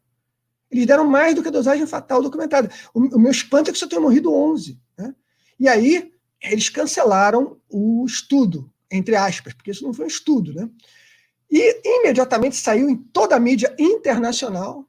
Estudo foi cancelado porque morreram pacientes tomando cloroquina. Ora, fraude, fraude. Outra fraude que eu posso citar, e é fraude mesmo, né, foi um recente estudo que foi propagandeado por toda a mídia, que foi publicado no The Lancet, onde, alegadamente, um pesquisador é, de origem indiana, também ligado à indústria farmacêutica, é, subliminarmente, né, secundariamente, foi descoberto, né, ele fez um estudo com 96 mil pacientes do sistema de saúde americano. Todo mundo falou, nossa, 96 mil pacientes, imbatíveis, tudo sério, papapá. E chegou à conclusão de que a hidroxicloroquina não funciona, que o protocolo de Marcela não funciona. O estudo foi despublicado da Lancet, porque a comunidade científica, sim, existe uma comunidade científica séria, tá? A ciência não é esse oba-oba mentiroso, canalha e, e, e, e, cruel, não. Existe muita gente boa em ciência, e essa gente boa se levantou e disse: olha só, acabou esse troço, que isso? Esse, esse estudo tem que ser desqualificado. Foi desqualificado, foi despublicado. Aqui no Brasil, eu tenho a honra de ser vice-diretor no Rio de Janeiro da entidade Docentes pela Liberdade. Essa entidade fez uma carta, só tem cabeção, tá, cara? Eu sou longe o mais despreparado dessa entidade, só tem mega power, PHD e cacete, gente que publica é, artigos e tem milhares de citações na comunidade científica internacional. Enfim, esses cabeções publicaram uma, duas cartas já, na verdade, exortando o governo federal a dar o, o, a atenção necessária. Foi por causa dessa influência que o nosso é, é, Ministério da Saúde publicou um protocolo de utilização precoce do protocolo de Marsella, ou seja, hoje os médicos podem utilizar isso. Quer dizer, tem gente boa na ciência, tá? são heróis, tem médico bom na ciência, estou falando mal da classe, não. Pelo contrário, estou destacando gente que está agindo de forma muito ruim e que está causando a morte de pacientes. As histórias que eu, que eu tenho sobre isso, gente, são de, é, é de matar. Eu tenho relatos pessoais de médicos que foram perseguidos por diretores de hospital. Teve médico que recebeu ligação do secretário de saúde dizendo: olha só, você vai parar de receitar esse troço ou eu vou atrás de você, pessoalmente. Vou te processar. É coisa de louco que está acontecendo. Então eu fico com pena dessa turma. Eu, eu brigo, eu estou sempre falando desse assunto, é por causa dessa turma. É, exatamente. É isso aí. É, é uma mentira, gente. A, cloro, a, hidroxicloroquina é completamente segura, é usada há 70 anos para tratamento de doenças autoimunes, como, como artrose é, reumática, né? É, é lupus. O pessoal toma direto aí, ninguém morre por causa disso. Agora, se você tomar durante 10 anos, você tem que observar, porque pode acontecer um acúmulo que cause algum, algum problema é, de visão, por exemplo. Mas o tratamento do, do vírus, ele, é, ele é usa esse remédio por cinco dias, uma dosagem ridícula, 400 miligramas, 800 é, no primeiro dia, 400 nos outros quatro dias, é ridículo, gente, é, é completamente padrão. Então, enfim, é, desculpa, eu falo pelos cotovelos. É, encerrando aqui, eu queria dizer o seguinte, que é, realmente a gente tem uma situação de onde a gente tem tratamento, tá? Ninguém precisa morrer mais desse troço. Começa a tomar esse tratamento. Esse tratamento não, não, não afeta pouca gente, né? esse tratamento afeta a esmagadora maioria. Se você não tem várias comorbidades, começa a tomar esse troço, fala com o seu médico, receita, pega o medicamento, toma esse negócio, porque realmente ele é altamente eficaz e é absolutamente seguro. Você toma um pouco de zinco, um antibiótico, hidroxicloroquina durante cinco dias, não vai te fazer mal nenhum. Na pior das hipóteses, você vai ficar com uma imunização, porque esse, esse tratamento tem efeito profilático, tá? Então você vai ficar com uma imunização durante um certo tempo aí. Então, se você pegar esse, esse vírus depois que você tomar esse, esse, esse pacote de medicamentos, na pior das hipóteses, o vírus vai te causar sintomas muito menores, tá? Então, é isso aí. É isso que eu queria dizer. Desculpe a falação toda, sou muita galera. Não, ô, Eduardo, a Juliana está lembrando aqui que você escreveu um artigo na articulação, né? Falando exatamente sobre o interesse dos grandes laboratórios contra a hidroxicloroquina. Ela colocou o link aqui. É um artigo que vale a pena ser lido. Antes de eu passar a bola aí para Simone e para o Guilherme, eu queria saber ainda a sua opinião. Quer dizer, o remédio não serve a muitos, né? Mas a vacina serve. Aí eu queria saber a sua opinião sobre essas vacinas que estão surgindo aí, é, a de Oxford, a vacina chinesa. Eu, eu queria saber o seu posicionamento sobre elas. Bom, primeiro, né, gente, é, é preciso entender que a vacina existe para dar uma, uma, vamos dizer assim, uma carga de imunização maior para a sociedade. A, a vacina não imuniza 100% da sociedade, tá? Ela dá uma carga maior, ou seja, então você pode dizer que a vacina ajuda a gente chegar na, na dita imunização de rebanho rápido, porque, vamos dizer, a vacina de influenza, se eu não me engano, chega, atinge 40% da população. Então, ela, ela consegue imunizar 40% da população. Então, você chega na imunização de, re, de rebanho a partir, sei lá, esse número não é matemático, mas a, do, ao redor aí dos 60%. Então, que é assim que você acaba com infecção viral, tá? Só, não tem uma segunda possibilidade de você acabar com infecção viral. Só existe uma, a população pegar o vírus e ficar imunizada. Então, a vacina permite que você tenha um, um, percentual da população que fique imunizado sem pegar o vírus, né? que, é, que é bom. Agora, uma vacina demora um certo tempo para você é, testar, verificar se ela causa algum efeito colateral. Aí sim, Aí sim, você não está falando de um medicamento como a hidroxicloroquina, que é usada com segurança há 70 anos. Aí sim, você está falando de um medicamento que foi criado ontem. Né? Então a chance de eu tomar esse troço é zero. Tem chance de eu tomar esse troço. Ano que vem vai ter campanha de vacinação contra o Covid-20, né, que é a evolução do Covid-19, porque ele vai, esse vírus, quando foi lançado na humanidade, ele vai ficar entre nós, que nem o H1N1. Então a gente vai ter variações de cepas, ele vai, ele vai mutar, né? É a evolução normal de todo microorganismo, é, microorganismo. O vírus é um troço meio bizarro, né? Ele não é bem um microorganismo, é um RNA sozinho lá que ele se muta, enfim, é, um, é uma é uma força da natureza aí ruim, né? Não dá para dizer que aquele troço é um ser vivo, mas ele vai estar entre nós o tempo todo. Então, um dia talvez eu opte por tomar uma vacina que tenha imunização para o Covid mas com certeza não vai ser agora. A, a, o pessoal que está dizendo, eu já ouvi isso de várias pessoas, tá? Eu só vou mandar meu filho para a escola depois que sair a vacina. Está completamente fora da realidade. Cara, olha, eu, eu, eu nem precisaria de duas horas aqui para falar como essa percepção está longe da realidade. Esquece. Então esquece teu filho. Não vai estar tá numa escola. Se você depende disso, eu digo para você, vai agitando seu esquema de homeschooling. Começa a pressionar o seu deputado para entrar com essa pauta, porque seu filho não vai voltar para a escola, cara. Porque se você pegar uma vacina feita na China e você tomar, sendo que esse vírus veio da China em condições altamente suspeitas, está sendo investigada a possibilidade desse vírus ter sido engenheirado em laboratório. Isso não é brincadeira, não é teoria da conspiração, isso é ciência e você vai tomar uma vacina feita na China, você é completamente alucinado, completamente alucinado. E você está achando que você está protegendo seu filho, não mandando ele para a escola antes de tomar essa vacina chinesa. Meu Deus do céu, é, é um escândalo da falta de lógica, da falta de percepção da realidade. Desliga a Rede Globo, desliga a CNN, vai se informar de outra forma, você está completamente desconectado da realidade. Tá? Já ouvi isso. Então, a minha posição sobre vacina é isso. Primeiro, não resolve 100% mesmo. Segundo, pode dar efeitos colaterais gigantescos. Então, espere um bando de gente tomar esse troço na sua frente, para ver se não vai nascer um segundo nariz aqui na testa, porque pode acontecer coisas bizarras. A gente não sabe o que vai acontecer. Então, eu não vou tomar nem a pau. Talvez ano que vem eu tome. Talvez. Agora, sendo um vírus de ação muito baixa em pessoas da minha faixa etária, ação quase nenhuma, 99,99% ,99 das crianças abaixo de 15 anos não tem qualquer sintoma, minhas crianças não vão tomar esse, essa vacina jamais, né? Só quando elas ficarem bem maiores, eu já não poder mais é, influir nisso. Então, esse troço não entra nas minhas crianças. Provavelmente não vai entrar em mim, né? Eu ainda estou muito longe da área de risco. Então, gente, cada um deve ter a liberdade para fazer o que quiser, né? Mas lembra que, às vezes, é, a gente deve esperar um pouquinho. Prudência faz parte do conservadorismo também. Mas você deve estar imunizado, né? Porque você praticamente é, não sabe, mas muito provavelmente, provavelmente você pegou, né? Se eu peguei, eu estou imunizado, tá, gente? Que é outra falácia que dizem para mim.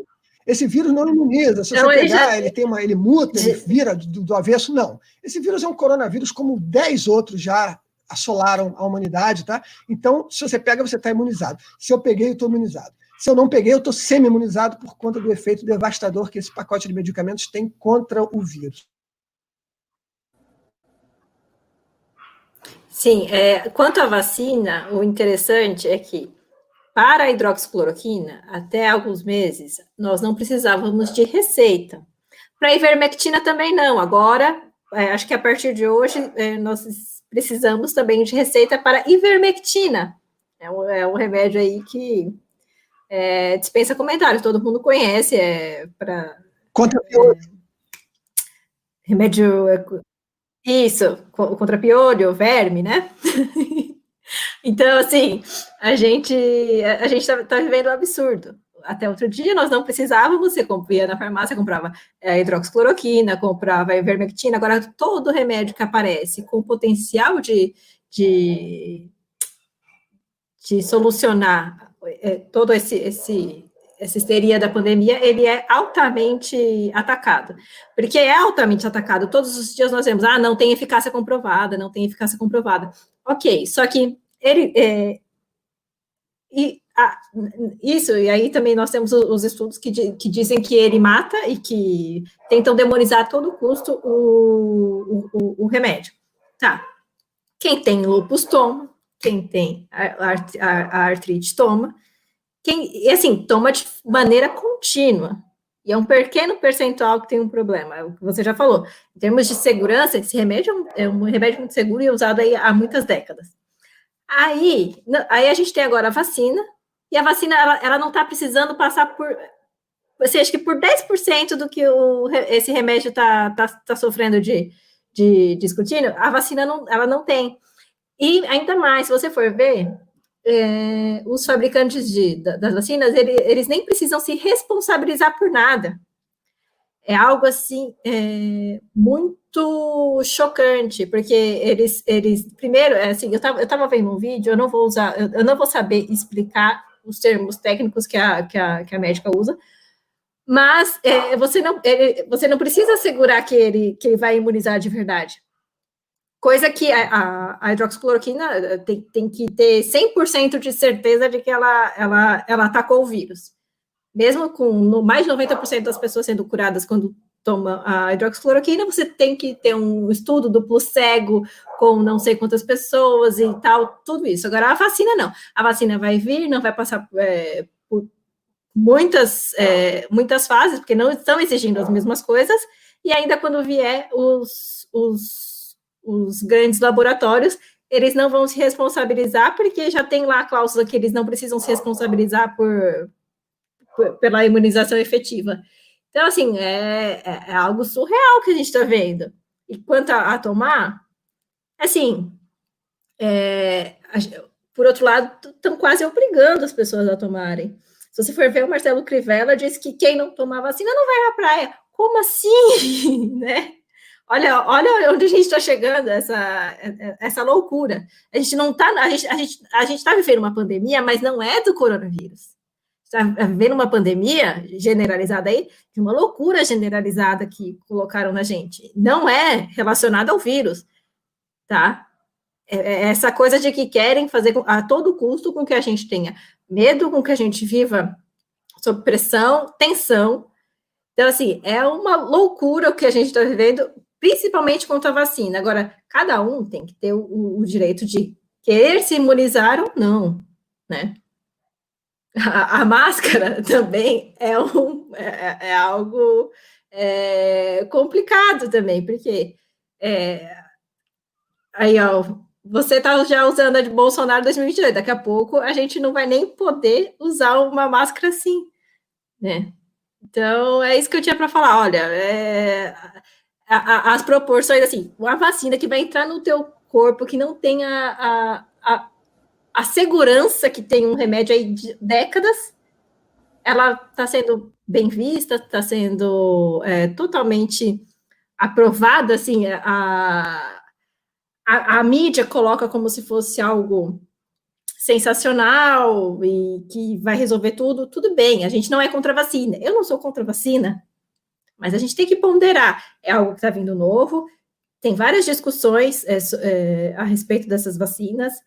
Tem aí até a do Bill Gates que vem com, com, com o chip. Então, assim, tem, tem, e são pessoas que falam de uma. É, é, engraçado, né? Porque eles estão anunciando aí as pandemias há, há muito tempo.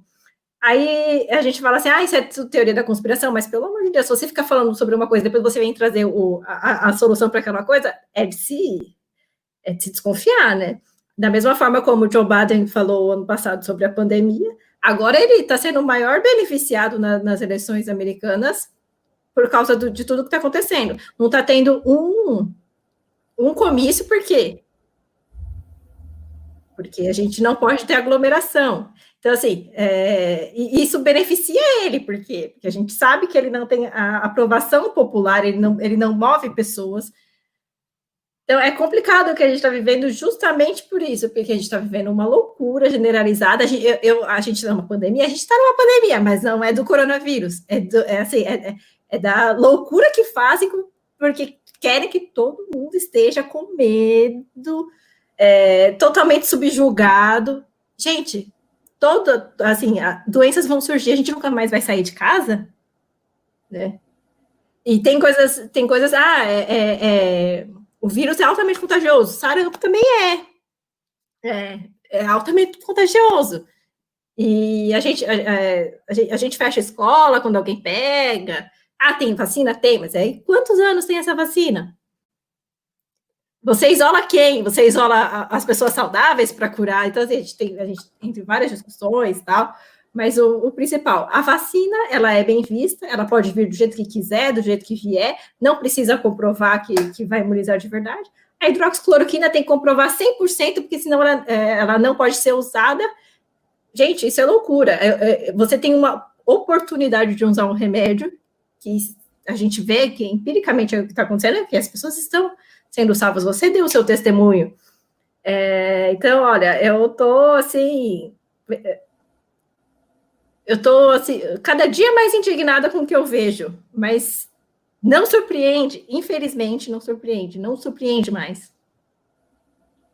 É, a Simone está falando aí, eu quero ouvir a opinião do Guilherme sobre o assunto. A Simone está tá falando uma coisa muito séria. A gente está vivendo uma histeria coletiva onde quando você se posiciona querendo utilizar sua liberdade de não usar uma máscara dentro da sua casa ou praticando atividade física, eu uso nos estabelecimentos comerciais porque é uma propriedade privada, o dono estabeleceu a regra lá, e se quiser entrar lá, tudo bem, eu sou obrigado a situação. Mas a gente está chegando num ponto que isso está virando quase que uma caça às bruxas. Daqui a pouco a gente vai ser jogado na fogueira aí, porque não quer usar uma máscara ou porque não quer tomar uma vacina. Antônio, não é porque é uma propriedade privada, é porque nós temos decretos obrigando os estabelecimentos privados a exigirem a, a, a, a máscara.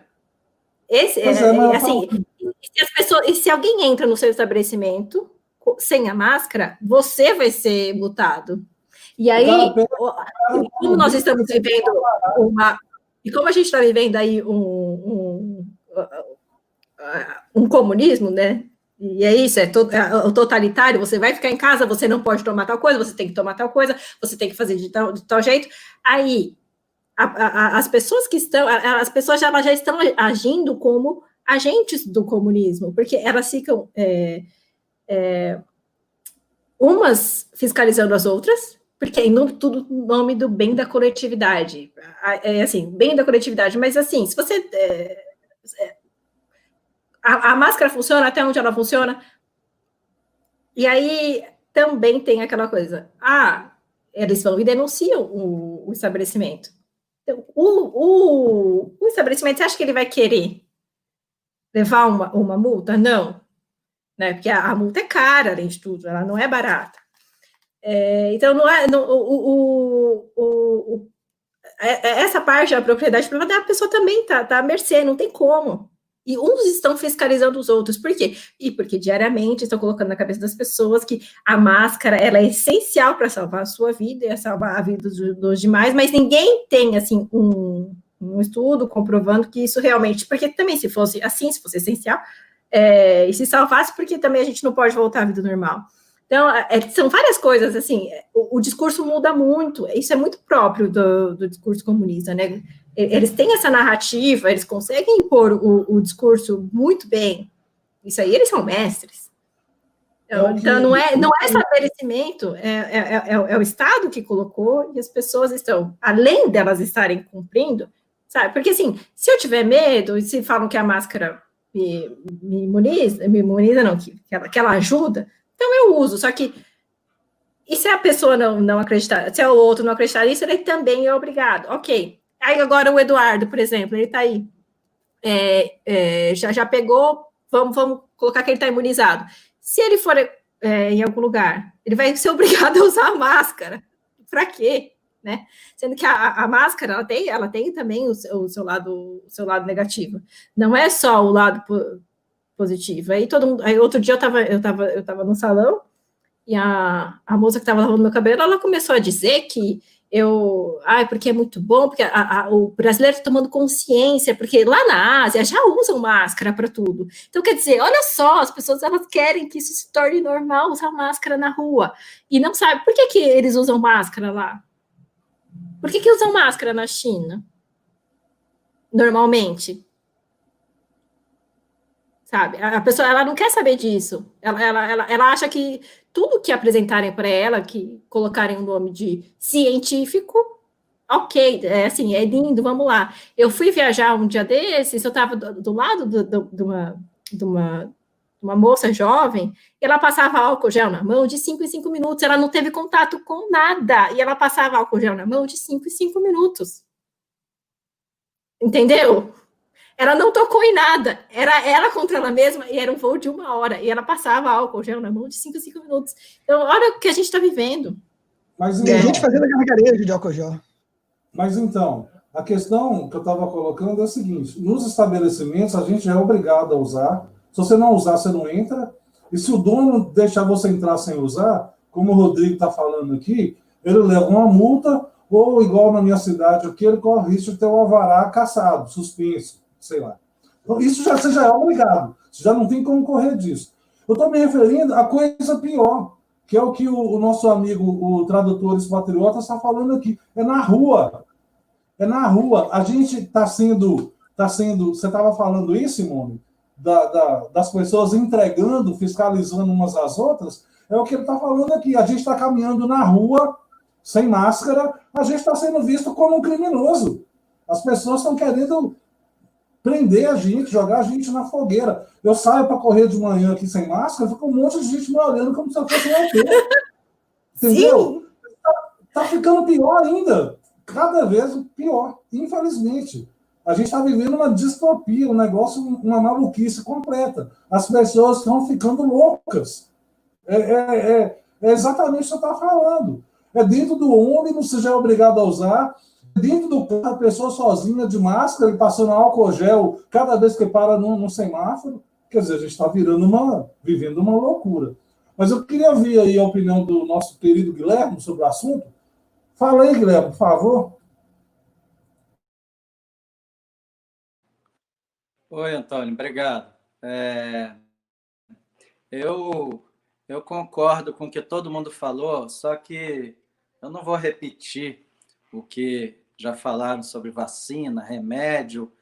Eu queria falar sobre um outro aspecto, até mais reflexivo, até um pouco mais filosófico e até pela via do, do nosso pensamento conservador, que é qual tipo de mundo a gente está permitindo que seja criado, que sociedade a gente está permitindo que as pessoas criem porque isso daí é tudo uma grande engenharia social. E eu lá no início, quando isso tudo é, quando tudo isso começou, eu escrevi aquele texto, O que nascerá do caos, que está lá no nosso site, onde eu fiz uma, uma reflexão muito otimista disso tudo. Eu disse que a gente nasceria disto, uma nova sociedade muito melhor do que é, quando entrou. Hoje eu já mudei totalmente de opinião, porque é por culpa da própria sociedade que se permitiu chegar a esse ponto. Então, quando vocês veem pelas ruas como as pessoas abriram mão da liberdade, abriram mão do senso crítico e passaram a se comportar com aquele comportamento de manada, Isso é muito triste.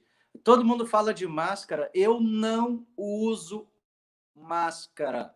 Sempre deixo isso claro. Eu prefiro não entrar no supermercado. Eu já falei que eu vou gravar um vídeo queimando a minha máscara.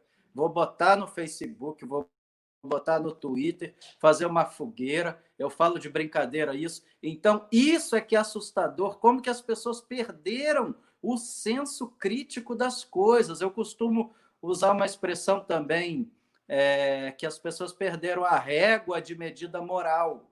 E isso, isso tem a ver com equilíbrio, que vem lá da Grécia Antiga. Aristóteles ensinava isso como uma verdadeira virtude do ser humano.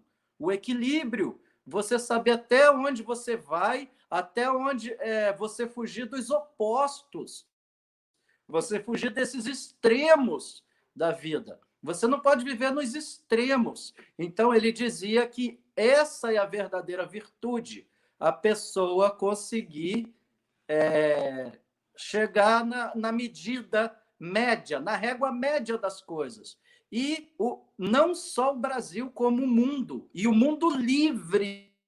O mundo livre, Estados Unidos, Itália, Alemanha, é o mundo inteiro. Então, isso é que é realmente assustador para mim, para a gente saber que tipo de mundo a gente está permitindo que se crie. E, e é, agora, com relação a gente aqui no Brasil, como o povo abre mão da liberdade, o povo acha que liberdade é um direito quando liberdade vai além de um direito, liberdade é um princípio de valor que a gente deveria, que a gente deveria ter lá no início conquistado e a gente nunca conquistou. Ela foi simplesmente otorgada para a gente só até certo ponto. Então, a população é, é, como é fácil controlar todo mundo. Como é fácil. Se realmente tiver alguém, se realmente tiverem alguns iluminados pelo mundo controlando isso tudo, é, eles estão de olho nisso tudo. Eu prefiro acreditar, eu prefiro ver a coisa assim. Não é se tem remédio, se tem vacina, porque infelizmente o mundo nunca mais vai ser como ele era até o início de janeiro porque ano que vem, quem garante que ano que vem não venha uma outra pandemia? Porque já sabem até onde a população obedece, já sabem até onde chegar, já sabem que hoje esse negócio de novo normal, quem fala novo normal é um anormal, é um anormal uma pessoa que fala isso. Então, eu, como conservador, eu sei que a gente tem que lutar contra isso, mas a nossa luta é realmente em glória. E eu continuo aqui do meu canto, não obedecendo, não me resignando. E se eu precisar não entrar no supermercado, eu não entro. E graças a Deus moro numa cidade chamada Petrópolis, que aqui não existe perseguição nenhuma contra quem não está sem máscara. Aqui não existe é, fechar comércio. Aqui, graças a Deus, a cidade imperial, deve ser por causa do espírito do imperador Dom Pedro II, que ainda está aqui por cima. Então a gente aqui não sofre esse tipo de coisa. Mas eu vejo isso tudo com muito, com, com olhos muito tristes. E se hoje eu fosse escrever aquele texto da articulação, o que nascerá do caos, ele teria um outro resultado, porque naquela, naquela ocasião eu disse que era uma verdadeira luta do bem contra o mal, como o Eduardo falou, e isso daí não vai acabar nunca. A luta do bem contra o mal existe desde que a gente está no planeta, desde antes até do que o ser humano está no planeta. E principalmente o mal aqui é representado pela esquerda, pelo comunismo.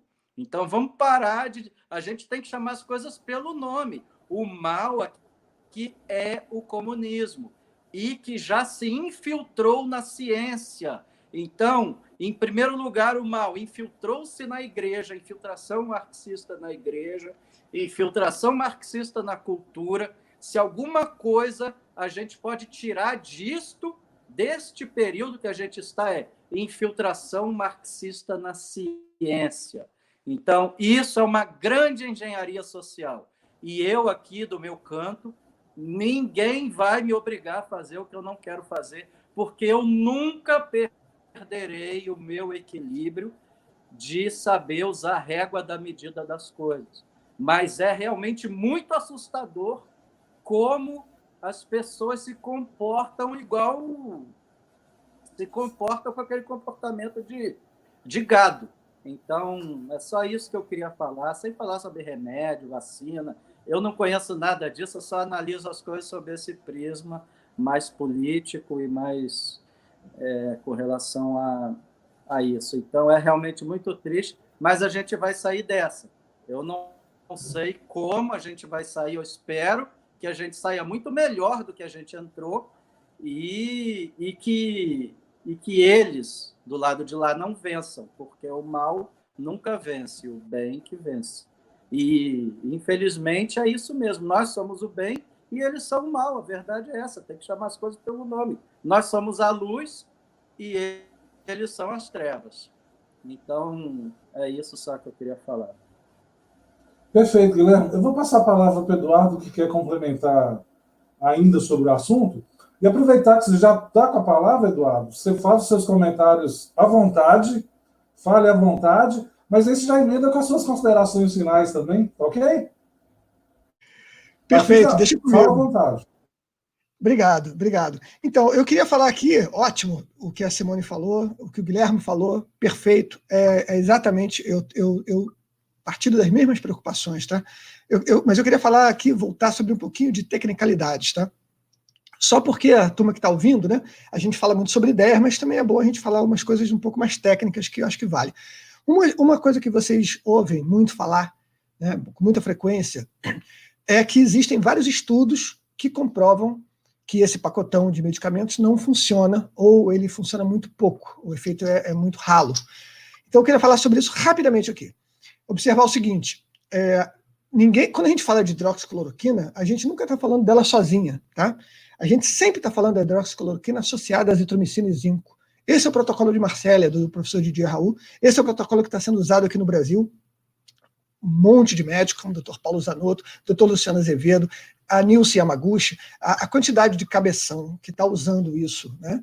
a turma do, do Prevent Senior, enfim, é, que estão usando esse protocolo com sucesso é muito grande, mas o, o que, que o estudo maléfico faz? E eu digo maléfico, vou explicar por quê.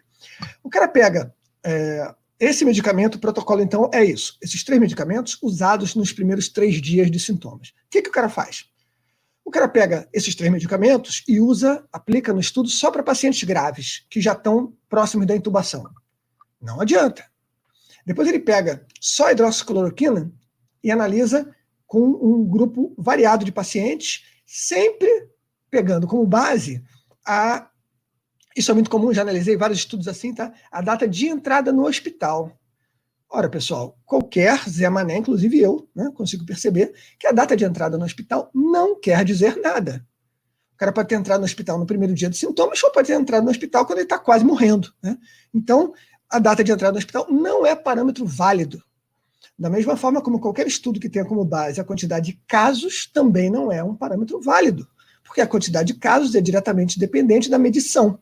Então, se você tem uma medição três vezes maior, você tem três vezes mais casos. É, é uma coisa básica. Então, vale a pena a gente verificar que, se você analisar todos os estudos, e eu tenho feito isso, tá? não só eu, mas muita gente, Existe até um site chamado c19study.com, que ele aglomera os estudos todos. Vocês vão verificar que todos os estudos que são negativos em relação ao protocolo de Marsella estão usando ou protocolo incompleto, ou protocolo no momento inadequado, tá? É, ou estão usando, é, ou estão fazendo uma, uma, uma tomada, uma, uma seleção é, maliciosa de casos. Quando você pega um, um estudo robusto, realmente com todo mundo lá medido direitinho no início dos sintomas, o resultado é sempre muito positivo. Vale a pena dizer isso, tá? Agora, eu queria falar outra coisa técnica também sobre máscara, tá, gente? Eu mostrei aqui a, a, minha máscara do Bolsonaro, que é uma máscara que eu uso de provocação, mas eu quero dizer o seguinte: eu não uso máscara, a não ser em estabelecimentos, pela mesma motivação que o, é, que o Antônio, né?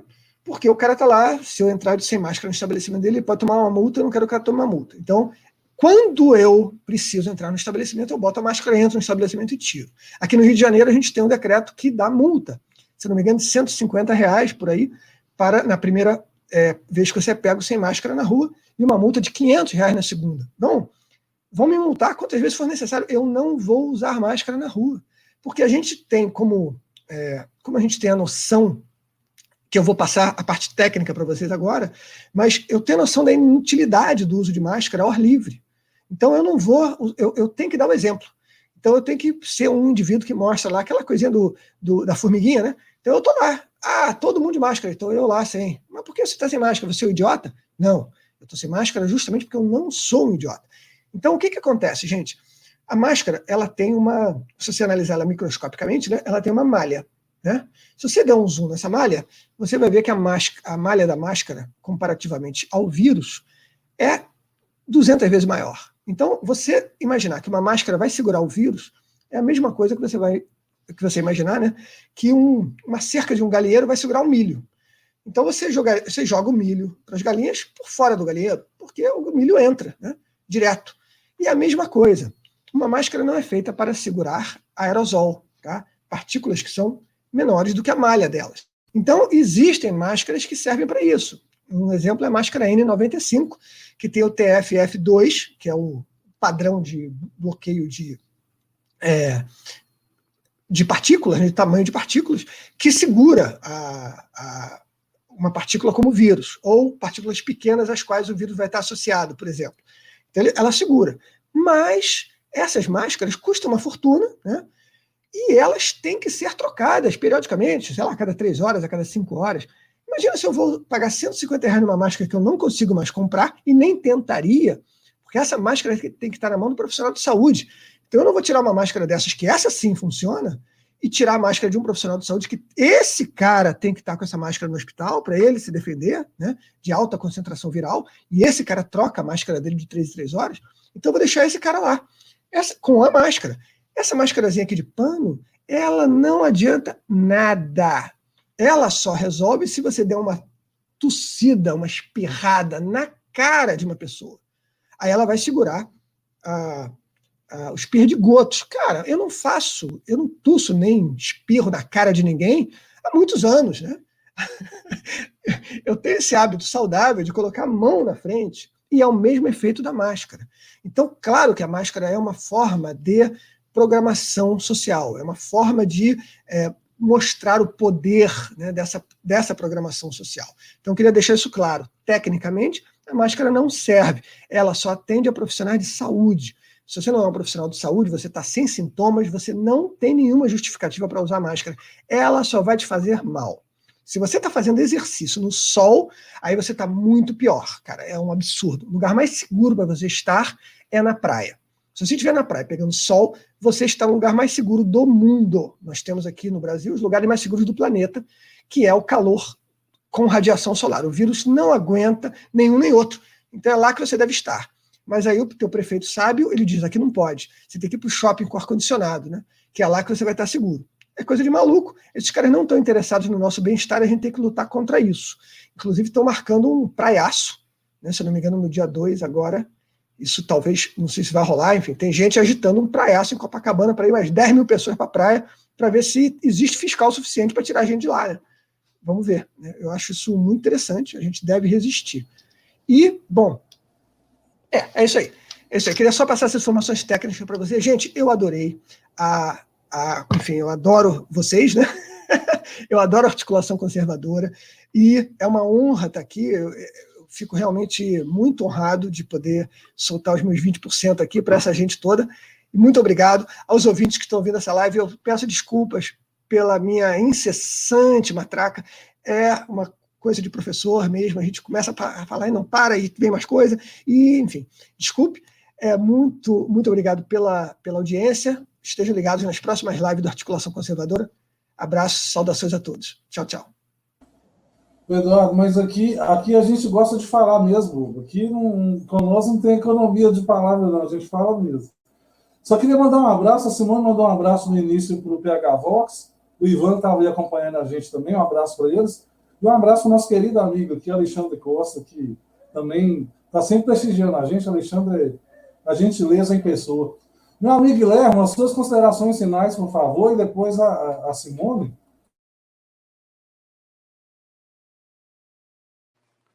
Sim, Antônio, obrigado. Eu ainda vou falar sobre esse assunto que o Eduardo levantou, se funciona ou não a máscara. É, e eu me lembrei agora daquela série Chernobyl. Vocês assistiram Chernobyl? É uma situação exatamente é idêntico. E surgiu onde? No engodo, no ludibrio comunista, na fraude comunista. As pessoas, as pessoas entraram no meio da radioatividade com uma roupa que, por causa de uma engenharia social do governo comunista, elas acharam que estavam protegidas, quando não estavam protegidas o negócio era o psicológico delas. Elas entraram no meio da radioatividade com uma roupa especial. Então a máscara é exatamente a mesma coisa. Ele não, ela jamais vai proteger um vírus. Então é só é, é só lembrar dessa série Chernobyl. Eu queria eu queria falar por causa da fala do Eduardo. E se alguém não assistiu, assista, vale muito a pena. E para encerrar, para dizer que, que realmente é uma honra estar aqui mesmo, Eduardo Vieira acaba elevando o nível, e, e hoje, não que outros dias o nosso nível não seja alto, mas hoje foi muito bom por causa desses aspectos técnicos sobre remédio, vacina. E, de novo, eu repito, igual uma matraca, nós precisamos produzir conteúdo. Nós precisamos ir em busca de uma cultura de direita no Brasil. Nós precisamos espalhar o pensamento conservador. Então, a gente está aqui para isso. É, e, e, de novo, foi uma honra estar aqui. E, e é só isso que eu tinha para dizer. Então, semana que vem a gente se encontra. E é, ótima semana para todo mundo aí, pessoal do chat. Ótima semana. É, sigam lá nossas redes sociais, prestigiem, compartilhem, porque a gente precisa visibilidade. Então, então fico por aqui. Abraço aí a todos. É, é isso aí, Guilherme. Muito obrigado. Simone, suas considerações finais? Primeiro, queria falar que o gatinho que estava vendo não era o meu agora, era do Guilherme, com certeza. Segundo, eu queria, eu queria agradecer o Eduardo demais por ele ter é, complementado as informações, trazido a parte técnica, né? Que eu, eu deixei a desejar, mas ele veio e me cumprimentou. Muito obrigada. Queria agradecer por ele estar é, tá aqui hoje com a gente, elevando, como o Guilherme disse, né?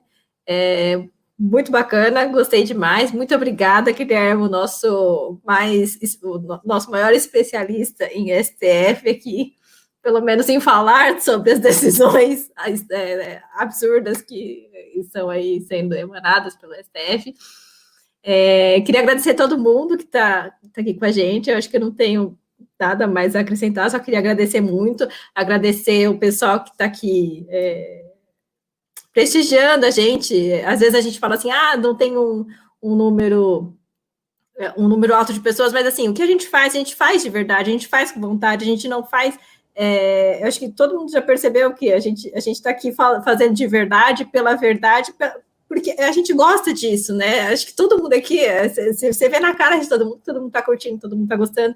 E quando a gente tem que criticar alguma coisa, a gente critica, mas a gente critica é, é igual o, o, o, o Eduardo fez aqui, veio aqui, falou do Fundeb com fundamentação, falou que, olha, eu não estou falando politicamente, porque a gente sabe que tem aí as questões políticas de aprovar aqui, porque a política é a arte do possível, todo mundo sabe aqui, então a gente não fica aqui é, é, é, se eximindo de criticar, não, porque a gente não está aqui para puxar saco de ninguém também, a gente está aqui para falar sobre conservadorismo. Então, eu gostaria muito de agradecer mais uma vez, é, o, o, Antônio falou aqui, né, do, do Alexandre Costa, o PH, Vox, é, parabenizar eles de novo, o Ivan, agradecer todo mundo e pedir mais uma vez para seguir a gente nas redes sociais, seguir o Articulação, é, a, a Juliana colocou aqui todos os, os os, as nossas redes, é, a gente tem é, aqui, além desse canal do YouTube, a gente tem no, o Articulação no Instagram, no Facebook, no Twitter e no Parler. Então, assim, onde vocês tiverem uma conta, sigam a articulação, prestigiem a gente, porque a gente está aqui para isso, né? Para levar conteúdo, ele precisa chegar alguém, vocês precisam também ajudar a gente de alguma forma. Todo mundo fala assim: ah, como é que eu posso ajudar? A gente não tem intenção aqui de, de arrecadar dinheiro nem nada disso, a gente tem intenção de levar a mensagem. Então, o que vocês puderem fazer para divulgar a articulação é assim, é o que a gente precisa, né? Para a gente falar para mais pessoas. Porque, lógico, é bem mais legal você, quando a gente vê que a nossa mensagem está chegando e ela está tá se espalhando. E a gente tem essa, essa esse objetivo, é, é, espalhar e espalhar com a nossa vontade, com a nossa verdade. É, que a verdade é uma só? Sim, a verdade é uma só. Mas a gente, a, a, assim, a gente está aqui é, fazendo a nossa parte. Né? Então, acho que vocês sabem, a gente está aqui já há um ano fazendo isso. E seja para uma pessoa, seja para 10, seja para 100, 200, a gente faz sempre da mesma forma, com, com a mesma vontade, com o mesmo carinho de sempre. Então, o que eu queria pedir para vocês é assim: o Antônio sempre pede para continuar nos prestigiando e para ajudar a gente também, porque vocês são um agente é, de tudo isso, né? Vocês vão partilhar e compartilhar com as pessoas para chegarem mais pessoas, para trocar mais ideias, para participar mais do chat, seja o que for. Então, eu era isso que eu tinha para falar. Agradecer e pedir, fazer um pedido especial. Sigam é, os perfis do Articulação, as, os nossos integrantes também, porque cada um é, também atua nas redes sociais de, de uma determinada forma, está lá sempre é, compartilhando as coisas que de repente não compartilham no, no Articulação. Então, onde vocês puderem, né? É, é, esse, é esse pedido prestigiem a articulação, não só aqui, fazendo esse. É, é, é, fazendo a inscrição no canal, curtindo os vídeos e, e, e ouvindo a gente, né? Então, para a gente é um prazer. Então, muito obrigada. E hoje eu fico com essa, esse pedido aí um pouquinho longo, mas é de coração também. Obrigada, gente. Boa noite. É, a, a, Simone lembrou bem, a Juliana estava colocando aqui os endereços das nossas redes sociais. Tem o nosso site com os artigos do Eduardo, com os artigos do, do Guilherme. A Simone lembrou Essa... bem, cada um. Nossa, pode falar, Simone. Eu só queria fazer mais um agradecimento. É, a Juliana Gama também, que hoje ela estava lá no, no, no, site do no, site, no, canal do PH Vox, e ele fez uma homenagem especial para ela. Eu vou complementar a homenagem aqui, porque ele falou tanto que é, ela foi importante lá no canal dele, e dizer que aqui ela também é muito importante, que ela sempre incentivou a gente, sempre esteve aqui. Nossa, eu, é difícil dizer o dia que eu não vi a, a Juliana aqui no, a, no nosso no nosso chat, né? Sempre compartilhando, sempre nas redes sociais ajudando a gente, sempre assim, é, motivando. Então, assim, isso é muito bacana. Ele falou lá que assim, ela foi responsável por ele continuar o canal, né? Quando ela mandou uma mensagem para ele de motivação no dia que ele estava pensando em acabar com o canal, e hoje ele está com 60 mil inscritos. Então, qualquer mínima coisa, eu recebi várias mensagens essa semana, eu queria, assim, eu não me lembro do dos nomes das pessoas, mas as pessoas é, foram tão carinhosas comigo, sendo coisas bacanas, então eu queria dizer assim, isso é muito importante para a gente, é muito bacana, eu queria agradecer, em especial, assim, é, na, na pessoa da Juliana, que, é, como ela está aqui, eu estou vendo aqui a, a, Juliana Gama, né, é, ela sempre está incentivando, assim, na pessoa da Juliana, eu estou agradecendo todas as pessoas que vêm, que fazem um agradecimento, que fazem um comentário, que mandam e-mail para a gente, material, e, e dicas e, e, sugestões, assim, agradecer muito, muito obrigada, tá? Agora prometo que eu não te interrompo mais, Antônio. Inclusive, muitos hangouts que a gente fez aqui foi sugestão do pessoal, ou no Twitter, ou aqui no próprio chat. Então, para finalizar, acompanhe aí também os nossos amigos, os nossos integrantes, o Eduardo, o Guilherme, o Guilherme muito ativo no Facebook, o Eduardo também, mas eles têm perfil em outras redes sociais, Twitter, Instagram acompanhe eles, que vale muito a pena, eles estão sempre trazendo um conteúdo muito bom. O Guilherme com a participação também lá no Jornal da Cidade, o Eduardo Vieira agora lá no Vista Pátria. O Eduardo tem uns projetos aí que eu já vi que você andou divulgando lá no Facebook, uns, uns cursos, alguma coisa. Quando tiver, a gente vai trazer aqui para divulgar também, tá? Quando tiver tirado, tiver tudo pronto, a gente faz questão de divulgar aqui. Os seus projetos são sempre ótimos, interessantíssimos. Simone, muito obrigado mais uma vez. Guilherme, muito obrigado. Eduardo, seja bem-vindo. A, a, ideia é a gente bater esse papo aqui toda. Segundas-feiras alternadas, né? A gente vai alternando a galera para todo mundo conhecer também o pessoal. Mas você já está convidado para todos, se você quiser participar. Pessoal do chat, muito obrigado. Qualquer dia a gente vai fazer uma campanha. Traga mais dois amigos para acompanhar o, o, o Hangout de Participação. Sua é fundamental. A gente agradece demais. Tá? Um grande abraço para todo mundo e encerra com aquele pedido. Continue nos prestigiando. Um abraço para todos e boa noite.